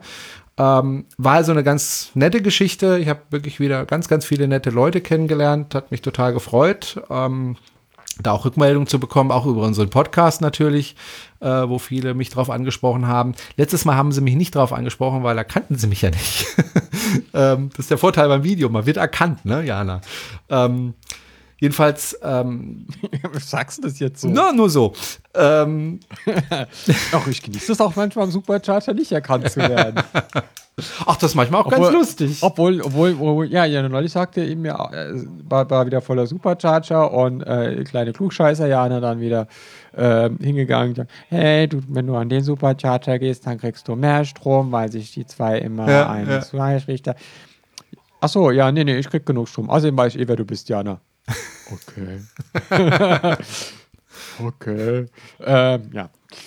Ähm, aber ich glaube, ähm, das ist auch ein bisschen aus der Geschichte rausgewachsen, von diesem Treffen von Sinsheim. Weil Sinsheim gibt es ja schon sehr, sehr, sehr lange. Ja, Ähm, und das war eigentlich, glaube ich, auch als ein eigenes Safttreffen angedacht früher. Also da hat man sich getroffen und hat irgendwie seinen Saxo mitgebracht und seinen umgebauten Trabi und sein City L und hat darüber fachgesimpelt, ähm, an welcher Schraube man gerade gedreht hat, beim Inverter, dass das Ding irgendwie 2 km/h schneller läuft Oder dass man die Bleibatterie jetzt gegen Nickel-Metallhydrid-Batterien ausgetauscht hat. Also es war schon, glaube ich, mehr so, so die Bastler-Nummer. Dann äh, weiß ich nicht, ob dieses Jahr auch noch die Priusse da waren. Ja. Die Hybrid-Ecke gibt es immer noch, okay. Ähm, genau. Das, Es gab aber das, auch zum Beispiel einen umgebauten Golf 3 war es, glaube ich. Ja. Ja, eben. Solche ähm, Sachen gab es auch noch, ja.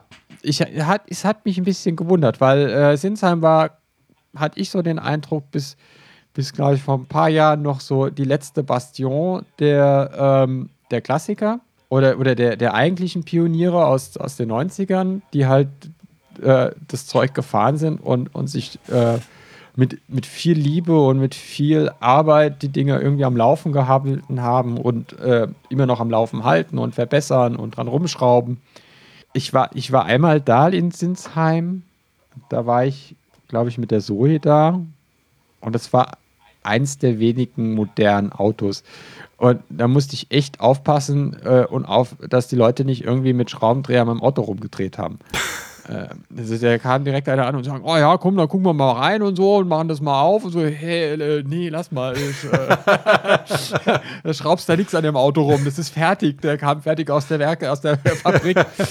ähm, ja, deswegen, deswegen hat mich das gewundert, wie, wie hat man das irgendwie gemerkt? Waren die City-L-Fahrer noch da und die Saxo-Fahrer oder haben die jetzt auch aufgegeben unter der Übermacht der Tesla und Zoe und Leaf-Fahrer? Also ich muss ganz ehrlich sagen, also ich habe auch relativ wenig gesehen, weil ich kam einfach nicht vom Auto weg. Also äh, ich wollte zum Beispiel an einer Stelle mal was essen gehen und die der Entfernung war ungefähr ja 50 bis 70 Meter bis zu dem Restaurant. Ich habe tatsächlich eine halbe oder dreiviertel Stunde gebraucht, bis ich am Restaurant war, weil ich wirklich alle drei Meter angesprochen worden bin von irgendwelchen Leuten, die ich nicht kannte, die mich aber kannten. Äh, was, Scheiß Fans. Ja, nee, nicht, ich finde sowas nicht als Fans, sondern einfach als Leute, die mich halt aus den Videos kennen oder aus dem Podcast kennen, woher auch immer. Ähm, was ich gesehen habe, waren CTLs. Fahndungsfoto. Saxos habe ich jetzt keine gesehen, was aber nicht heißt, äh, dass es die nicht gab. Aber CTLs habe ich gesehen, äh, sogar einige. Und auch Twizzys waren da und solche Geschichten. Das war alles noch da. Aber es, es hat sich tatsächlich so ein bisschen tatsächlich in so eine Richtung äh, YouTuber entwickelt. Ja, also es waren sehr viele YouTuber da. Man hat auch eine Live-Sendung von dort gemacht ähm, und so weiter. Ähm, also es ist nicht mehr der Charakter von Bastler. Also das einzige Fahrzeug, was ich gesehen habe, war der Golf. Den fand ich auch ganz interessant, den hättest du bestimmt auch interessant gefunden. Stichwort VW umbauen. Ähm, aber ansonsten war da, äh, was das betraf, relativ wenig. Das war aber auch letztes Jahr auch schon so. Äh, es gab sehr viele äh, Teslas, es gab viele Zoes, es gab Model 3, es gab die ersten Ionics äh, elektrischen. 3? Nicht Model 3, ähm, Model, Model, Model i3 X. meine ich. i3. i3. i3 gab es äh, einige. Äh, es gab ähm, also die verschiedensten, also Ionic, Electric gab es auch. Ähm, davon gibt es ja auch noch nicht so wahnsinnig viele, weil die auch lange Lieferzeiten haben mittlerweile. Und ähm, ja, also es war einfach alles da, was so aktuell an Elektrofahrzeugen käuflich zu erwerben ist. Dazu die etwas älteren Fahrzeuge wie den City L. Ähm, ja, und das war's. Schade. Also, nee, ich, will- es war trotzdem, also ich bin wirklich total happy nach Hause gefahren, weil ich wirklich viele Leute getroffen habe, die ähnlich denken wie ich, was Elektromobilität betrifft. Das ist natürlich schön, wenn man sich so gegenseitig mal wieder hochpusht, ja, und, und ja, es ist einfach nett, auch Leute kennenzulernen, die auch ihren Use Case erzählen, also wie sie mit Elektroautos leben, äh, wie sie das machen und was sie für ein Elektroauto haben und wie sie damit zurechtkommen und da zu fachsimpeln. Hat mir total Spaß gemacht. Also ich werde garantiert nächstes Jahr da wieder hingehen. Aber es ist nicht das, was du gerade beschrieben hast. Es ist nicht mehr dieses, ähm, ja, weil es einfach, ja, die Zeit ist vorbei. Also diese Pionierzeit, die gibt es natürlich noch, die Pioniere, die mit ihrem CTL durch die Gegend fahren. Und ich glaube, die wird es noch sehr lange geben, das hoffe ich zumindest. Aber es kommt jetzt halt langsam im Mainstream an, ja. Also langsam ist es halt eine Veranstaltung. Ich, ich habe auch kürzlich mit der Stadt Horb drüber gesprochen, wie lange wir eigentlich unsere Veranstaltung hier in Horb machen können, weil wenn in zehn Jahren äh, jeder Elektroauto fährt, dann brauchst du kein Elektroautotreffen mehr veranstalten in Horb, ja, weil warum? Ähm, Ja, eben, dann müssen wir wieder, dann müssen wir wieder die Klassiker-Treffen machen. Dann müssen wir Ja. wieder die Leute ausgraben, die Ja. irgendwie noch ein Saxo am Leben Genau. halten oder einen umgebauten Dreier Golf haben. Ja. Äh, oder eine erste Zoe noch, die dann irgendwie ein H-Kennzeichen hat. irgendwie mit modifizierten Akku irgendwas selbst dran umgebaut, neues Ladegerät eingebaut und so weiter, CCS-Anschluss hinten dran genagelt. Ja. Ähm, das wird es ja dann auch geben, die Modder-Szene. Also es wird, wird ja dann hoffentlich auch irgendwann mal entstehen, eine Modder- und Tuning-Szene für Elektromobilität. Bestimmt. Ganz bestimmt. Ja. Ja, also wie gesagt, das war äh, mein Erlebnis äh, in Sinsheim. Gruß an alle Hörerinnen und Hörer, die mich da getroffen haben. Hat mich total gefreut, euch kennenzulernen. Das war wirklich eine tolle Sache. Äh, nur zum Filmen kam ich nicht und äh, Interviews machen, dazu kam ich auch nicht, weil ich wirklich du kannst es auf, es wurde ja immer von allen Seiten gefilmt, du kannst immer sehen, wie ich da an meinem Auto sitze und umringt bin von irgendwelchen Leuten, mit denen ich mich da unterhalte. Wahrscheinlich kann man mehrere 360-Grad-Videos Ja. aus den ganzen YouTube-Videos machen. ja, ich war, ich war ja auf der iMobility, als das Ja. ähm, in Sinsheim war, konnte nicht nach Sinsheim kommen, äh, weil ich äh, auf unserem Stand sein musste. Ja, Da äh, gab es keine Möglichkeit wegzukommen. Dann, äh, ja. Genau. Aber mich kann man treffen Ja. und zwar kommende Woche in Weiblingen. Ich hoffe, der Show rumschneidet das die Woche noch. Äh, kommende Woche in Weiblingen und zwar bin ich am 9. am Mai um 19.30 Uhr in der Langenstraße in Weiblingen. Aha. Und zwar geht es dort da äh, bei der, beim CDU-Stadtverband Weiblingen um das Thema Weiblingen unter Strom auf dem Weg zur Elektromobilität. Äh, da wird es einen Einführungsvortrag geben vom äh, Herrn Staatssekretär im Bundesverkehrsministerium Steffen Bilger, ist ja auch Abgeordneter, äh, ich glaube, wegen Landkreis Ludwigsburg oder jetzt Ja, Weiblingen? Ludwigsburg ist der, ja. Ludwigsburg. Also zumindest damals, als ich seinen Wahlkampf in Ludwigsburg erlebt habe, als ich noch Ja, damals dort gewohnt habe. Vielleicht ist er jetzt gewechselt. Genau. Stell die äh, Pläne der Bundesregierung vor. Danach darf ich dann mit ihm, äh, dem Weiblinger OB Andreas Hesky, dem Landtagsabgeordneten Siegfried Lorek, äh, dem Manager Testing Powertrain der Daimler AG, äh, Herrn Professor, so viel Zeit muss sein, Ralf Wörner und dem Geschäftsführer der E-Mobil Baden-Württemberg, äh, Franz Logen, diskutieren. Es wird auch um Themen wie Power to Gas, Power to Liquid und Biofuels geben. Da freue ich mich schon ein bisschen drauf, dem einen oder anderen vielleicht da mal einen Zahn ziehen zu können. Was das angeht, dass das meiner Ansicht nach irgendwie ein feuchter Ingenieurstraum ist, E-Fuels äh, und für den Pkw-Verkehr relativ wenig Sinn macht. So viel Strom haben wir gar nicht. Also, wenn die Leute rumheulen, wir haben nicht Strom, genug Strom, um die Autos zu laden, dann sollten sie mal schauen, wie viel Strom wir für E-Fuels bräuchten. Dann äh, gehen mich nicht nur die Lichter aus, äh, sondern der Rest auch. Ja, am 9. Mai in Weiblingen. Wer vorbeikommen will, ist natürlich herzlich eingeladen. Ja. Und Jerome, wo sieht man dich das nächste Mal? Äh, ich habe im Moment nichts geplant. Doch am Sonntag bin ich jetzt, äh, ich hoffe, der Podcast äh, ist bis dahin draußen, bin ich auf einer kleineren Veranstaltung äh, in Nagold. Äh, ich weiß nicht, ist das auf unserer Homepage drauf, diese Veranstaltung? Ich weiß es gar der nicht. Elektromobilitätsbrunch? Nein, ist, ist nicht drauf. Der Elektromobilitätsbranche in Nagold, da werde ich zu sehen sein und dort sein äh, als ganz normaler Besucher. Und ansonsten plane ich ja immer noch an der Veranstaltung hier in Hopp. Davon hatten wir es ja vorhin schon mit der ENCW. Dazu kann ich jetzt mal ein paar Sachen sagen. Ähm, und zwar wird sie stattfinden am 8. und 9. September. Was? September. Am 8. und 9. September wird es stattfinden. Also diesmal Wann? zwei Tage, am 8. und 9. September. Okay. Und zwar an zwei Tagen. Das heißt aber nicht An- An, an wie vielen Tagen? an zwei Tagen, Jana. Am 8. und 9. Am September. 8. und 9. September. Das sind zwei Tage. Okay, Ja. gut. Erzähl weiter. ähm, das heißt aber nicht, dass jeder da zwei Tage da sein muss in Horb. Aber freue ich mich natürlich, wenn, wenn die Leute zwei Tage da sind. Am 8. September wird es ähm, so sein, dass wir wie beim letzten Mal auf der Wiese stehen werden und unsere Elektroautos zeigen. Am 9. September müssen wir von dieser Wiese runter, weil da ja die Oldtimer, die amerikanischen, kommen. Da werden wir uns unter anderem auf dem äh, wunderschönen Marktplatz äh, von Horb aufstellen, auf dem Festplatz aufstellen, an verschiedenen anderen Stellen, weil am Samstag am Freitag, Samstag und Sonntag ist Stadtfest. Am Samstag ist ja Elektromobilität, auch am Sonntag. Und am Sonntag ist aber auch äh, verkaufsoffener Sonntag. Das heißt, da werden sehr, sehr viele Menschen kommen. Was natürlich eine coole Sache ist. Wir werden dann also überall äh, präsent sein mit unseren Fahrzeugen in Horb. Auch die Autohäuser werden wir dann ein bisschen verteilen in der Stadt.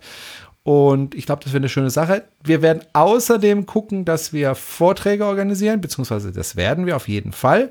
Äh, du wirst dann Vortrag halten, Jana. Ich werde da vielleicht einen Vortrag halten. Ähm, wo wir einfach ein bisschen in Diskussion kommen wollen mit den Leuten, aus, die halt auf die Veranstaltung kommen. Ich äh, bin gerade auch äh, gerade am überlegen, wen ich noch einladen könnte. Da habe ich auch schon ein paar Namen. Da werde ich jetzt in den nächsten Tag, Tagen Kontakt aufnehmen. Ähm, ich habe ja letztes Mal schon gesagt, dass man sich noch nicht anmelden kann für die Veranstaltung. Ich muss es auch dieses Mal nochmal sagen, dass man sich im Moment jetzt, wo wir es aufzeichnen, noch nicht anmelden kann. Aber ich hoffe, dass wenn ich es geschnitten habe und veröffentliche, dass man sich dann anmelden kann. Dann würde ich auch den Link für die Anmeldung äh, in die Shownotes setzen. Sollte das, ähm, ja, und dann werde ich auch noch mal ein kurzes Video dazu machen äh, und dann den Link verlinken und äh, werde auf allen meinen Kanälen, die ich zur Verfügung habe, Twitter und Facebook, äh, bekannt geben den Link. Dann kann man sich da nämlich anmelden. Da kann man dann zum Beispiel sagen, äh, ich melde mich nur für den Samstag an oder nur für den Sonntag oder ich melde mich für beide Tage an.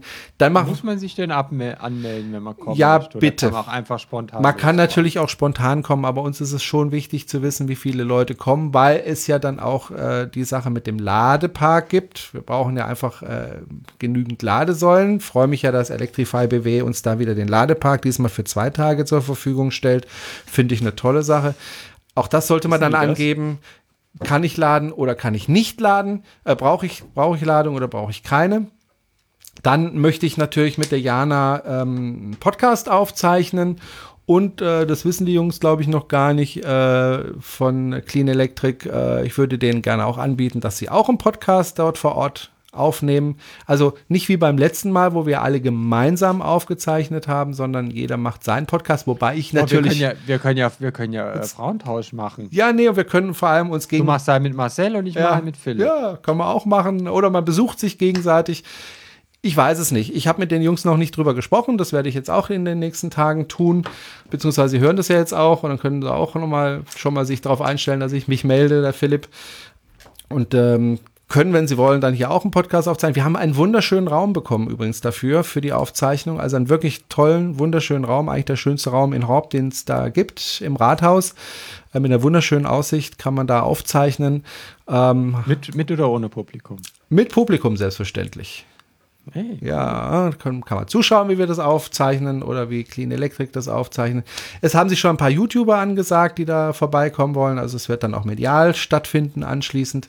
Ähm, ich würde mich einfach freuen und vor allen Dingen, das habe ich mir fest vorgenommen. Letztes Mal stand ich ja ständig auf der Bühne, bin dann rumgerannt, um den Podcast aufzuzeichnen, bin wieder zurückgerannt. Ich war eigentlich zwar auf dem ganzen Fest mit dabei, aber hatte eigentlich, eigentlich überhaupt keine Zeit, äh, mit jemandem mehr als drei Worte zu wechseln. Das möchte ich diesmal unbedingt anders machen.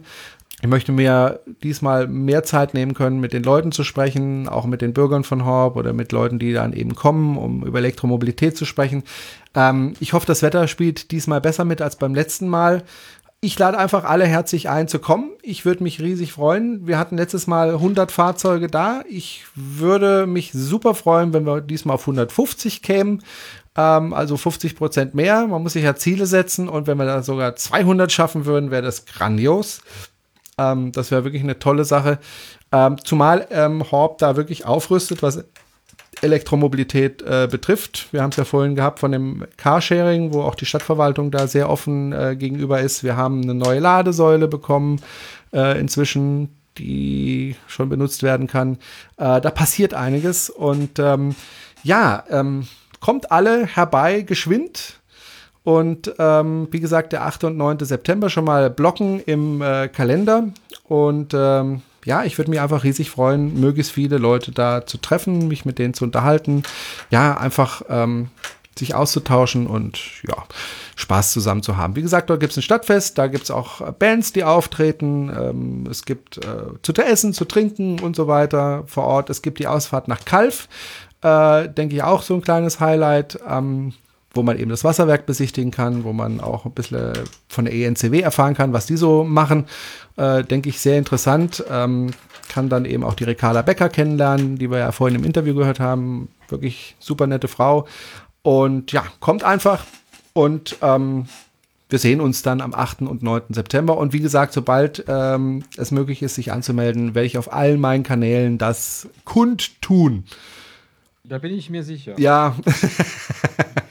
Ähm, Wie soll uns- ich denn das jetzt wieder verstehen? Dann lass uns doch schnell nochmal, äh, so wie ich es gesagt habe, Jerome. Naja. Lass uns doch schnell nochmal auf die äh, Termine in naher Zukunft gucken. Am 5. und 6. Mai sind wir in Bühl auf dem Demeter Gärtnerhof in Decker. Mit einem Fahrzeug haben wir einen kleinen Stand, erzählen wieder allen ein äh, bisschen was über Elektromobilität. Äh, alle Fragen werden dort beantwortet. Ich selbst bin am Sonntag da. Dann geht es natürlich weiter in der Meulesmühle. Äh, direkt am Montag haben wir wieder Stammtisch. Das heißt, ähm, äh, nicht äh, Bier saufen, zünftige Sprüche machen, sondern ähm, einfach Zeit zum Quatschen, Fachsimpeln und Fragen stellen. Also wer Fragen hat, äh, die einfach mal loswerden will, sich einfach mal ein paar Autos angucken will, ist immer herzlich willkommen bei unseren Stammtischen, steht auch immer ein Anführungszeichen da. Am 22. Mai ähm, bekommen wir einen Vortrag von Peter und Georgius. Äh, die zwei Irren sind im Winter elektrisch zum Nordkap gefahren äh, mit einem Tesla, werden dort einen kleinen Reisebericht machen am 22. Mai. Äh, äh, und für den Juni steht das Thema noch nicht fest, aber da bin ich auch sicher, dass äh, wir da wieder einen interessanten Referenten finden werden. Und jetzt, Ich werde nicht, doch, da werde ich wieder da sein. ja. Und Denn ich war. Und ich wollte noch mal kurz auf den kommenden Sonntag, ich denke, das habe ich auch vorher geschnitten, falls du mir dein, deine Spur, deine Tonspur rechtzeitig schickst. Ähm, Ja. Am Sonntag, 6. Mai, ich denke, wir veröffentlichen diesen Podcast schon morgen am Freitag, hoffentlich, äh, spätestens aber am Samstag. Am Sonntag, den 6. Mai, ähm, in Nagold ist das Ganze in der Lise-Meitner-Straße 9. Das ist im Industriegebiet Wolfsberg in Nagold. Ähm, gibt es diese Veranstaltung. Da treffen sich Elektroautofahrer oder Interessierte. Und es gibt vor allen Dingen immer lecker zu essen gegen eine Spende. Und ähm, ja, ich denke, man kann da einfach vorbeikommen, kann sich auch anmelden unter folgender E-Mail-Adresse hajo, also H-A-J-O, at schörle.de, Schörle mit OE, äh, wie Schorle, aber Schörle. Ähm, einfach eine Mail schreiben, dass man kommen möchte und äh, ja, Ich schaue ohne Bläschen. genau. Ähm, Und da gibt es lecker zu futtern, lecker zu trinken und ähm, ist immer eine sehr nette Veranstaltung, bin ich eigentlich jedes Mal dabei. Und ähm, ja, kann man sich auch treffen. Da bin ich dann am Sonntag. Geht los morgens um 11 Uhr.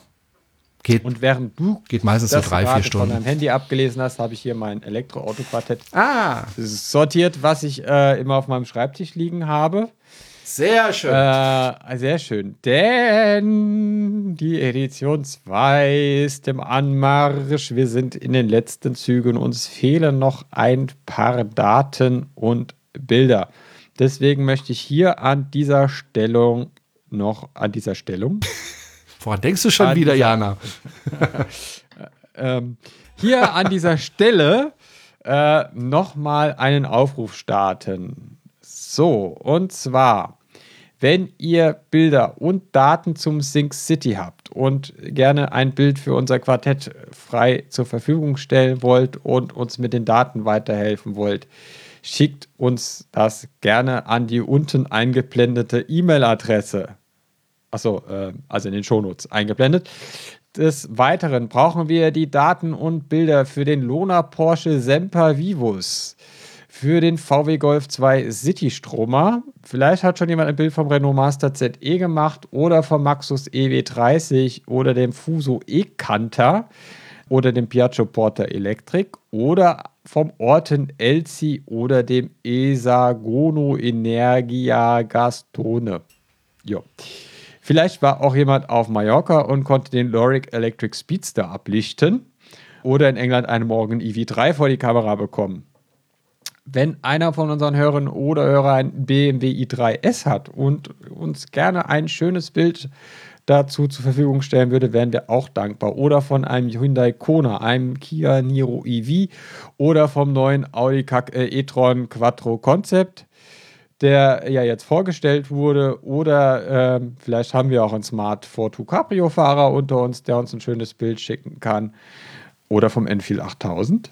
Hm. Vielleicht hat noch einer jemand, jemand einen in der Garage stehen oder ein SEM EV2. Da bräuchten wir auch die Daten. Vom Enfield werden wir auch noch ein bisschen auf Daten angewiesen. Äh, und vom CityL bräuchten wir auch noch ein schönes Bild. Und falls zufällig jemand in den nächsten Tagen auf dem Mond vorbeikommt, äh, in der Nähe der Tranquility Base, wir bräuchten noch ein Bild vom NASA Lunar Rover. also wenn jemand gerade zufällig in Nähe ist und eins machen kann, dann okay, Bild kriegen wir bei Wikipedia äh, oder bei der NASA, das ist kein Problem. Aber wenn vielleicht noch jemand ein paar mehr Daten hat, als bei Wikipedia steht. Äh, ich schreibe das auch alles nochmal in die Shownotes rein, wer jetzt irgendwie schon bei VW Golf 2 Citystromer abgeschaltet hat und vorgespult hat äh, und gemerkt hat, die liest ja immer noch irgendwas vor. Ähm, genau.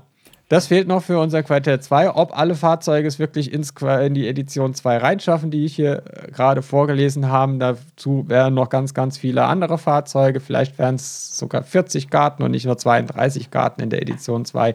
Man wird beide Quartetts zusammen spielen können. Also man kann es entweder alleine spielen, die Edition 2, man kann sie aber auch zusammen mit der Edition 1 spielen. Werden weitere schöne, lustige Fahrzeuge drin sein, schöner Überblick, äh, auch ein schöner Blick zurück. Äh, wir freuen uns und sind total aufgeregt und total gespannt. Äh, und unsere Layouterin und Gestalterin, die Bianca Hohn, hat auch schon die meisten Karten fertig. Halt außer denen, wo ich gerade vorgelesen habe, wo halt noch Bilder fehlen. Deswegen, wer sich beteiligen will und jeder, der ein Bild zur Verfügung stellt, bei dem werden wir uns auch äh, natürlich mit dem ein oder anderen Quartett bedanken. Und natürlich der Name steht auch drauf. Ja, Super. Das war's soweit von mir. Gut. Äh, jetzt ganz Zurück am Schluss, ganz am Schluss noch äh, eine Bitte. Äh, wer jetzt äh, vor zwei Folgen mitgehört hat, dass ich ja einen ähm, Dieselzug umbauen möchte in einen batteriebetriebenen Zug, äh, da suche ich jetzt noch Investoren, also Leute, die viel Geld haben und mit mir gemeinsam dieses äh, Projekt angehen wollen. Wer das gerne möchte. Ich würde auch noch jemanden suchen, der viel Geld hat. Ja, der schickt bitte eine E-Mail an folgende E-Mail-Adresse ich bin reich und möchte arm werden, zug.de. Ähm, da sind Investoren sehr herzlich willkommen. Nein, Quatsch, aber ich, dieses Projekt geht mir immer noch im Kopf rum. Also. Das kann ich mir vorstellen. Das, das kann ich mir vorstellen. Äh, und ich meine, schlimmer als mit deinem Busle kann es auch nicht werden. Wie, wieso? Ähm, gut, Ding braucht halt, der muss halt noch ein bisschen reifen. Ja. Ähm, hast du schon mal auf der Auktionsseite von der Bahn geguckt, ob die vielleicht einen alten Triebwagen haben für dich? Äh, nee, habe ich noch nicht geguckt. Weil ich habe ja, ja, kein Geld. Das ist ja mein Problem. Ja, aber, aber ja, wenn du an Investoren gehst, musst du ja immer schon sagen: Hier, guck mal, äh, mein Haus, mein Auto, ähm, dein, dein Geld. okay, gut. Danke für den Tipp. Werde ich äh, mir zu Herzen nehmen und mal gucken. Gut. Ja. Ja, also. Also für mich also ist es. Wir sind durch, die Hörer wahrscheinlich auch. Ja. Absolut. Jetzt haben wir über zwei Stunden palavert. Ähm, ich denke, es ist Zeit. Wir kommen langsam an die Dimensionen von Clean Electric. Was? Nein, nein, nein. nein. Ich glaube, beim letzten Mal waren es vier Stunden. okay.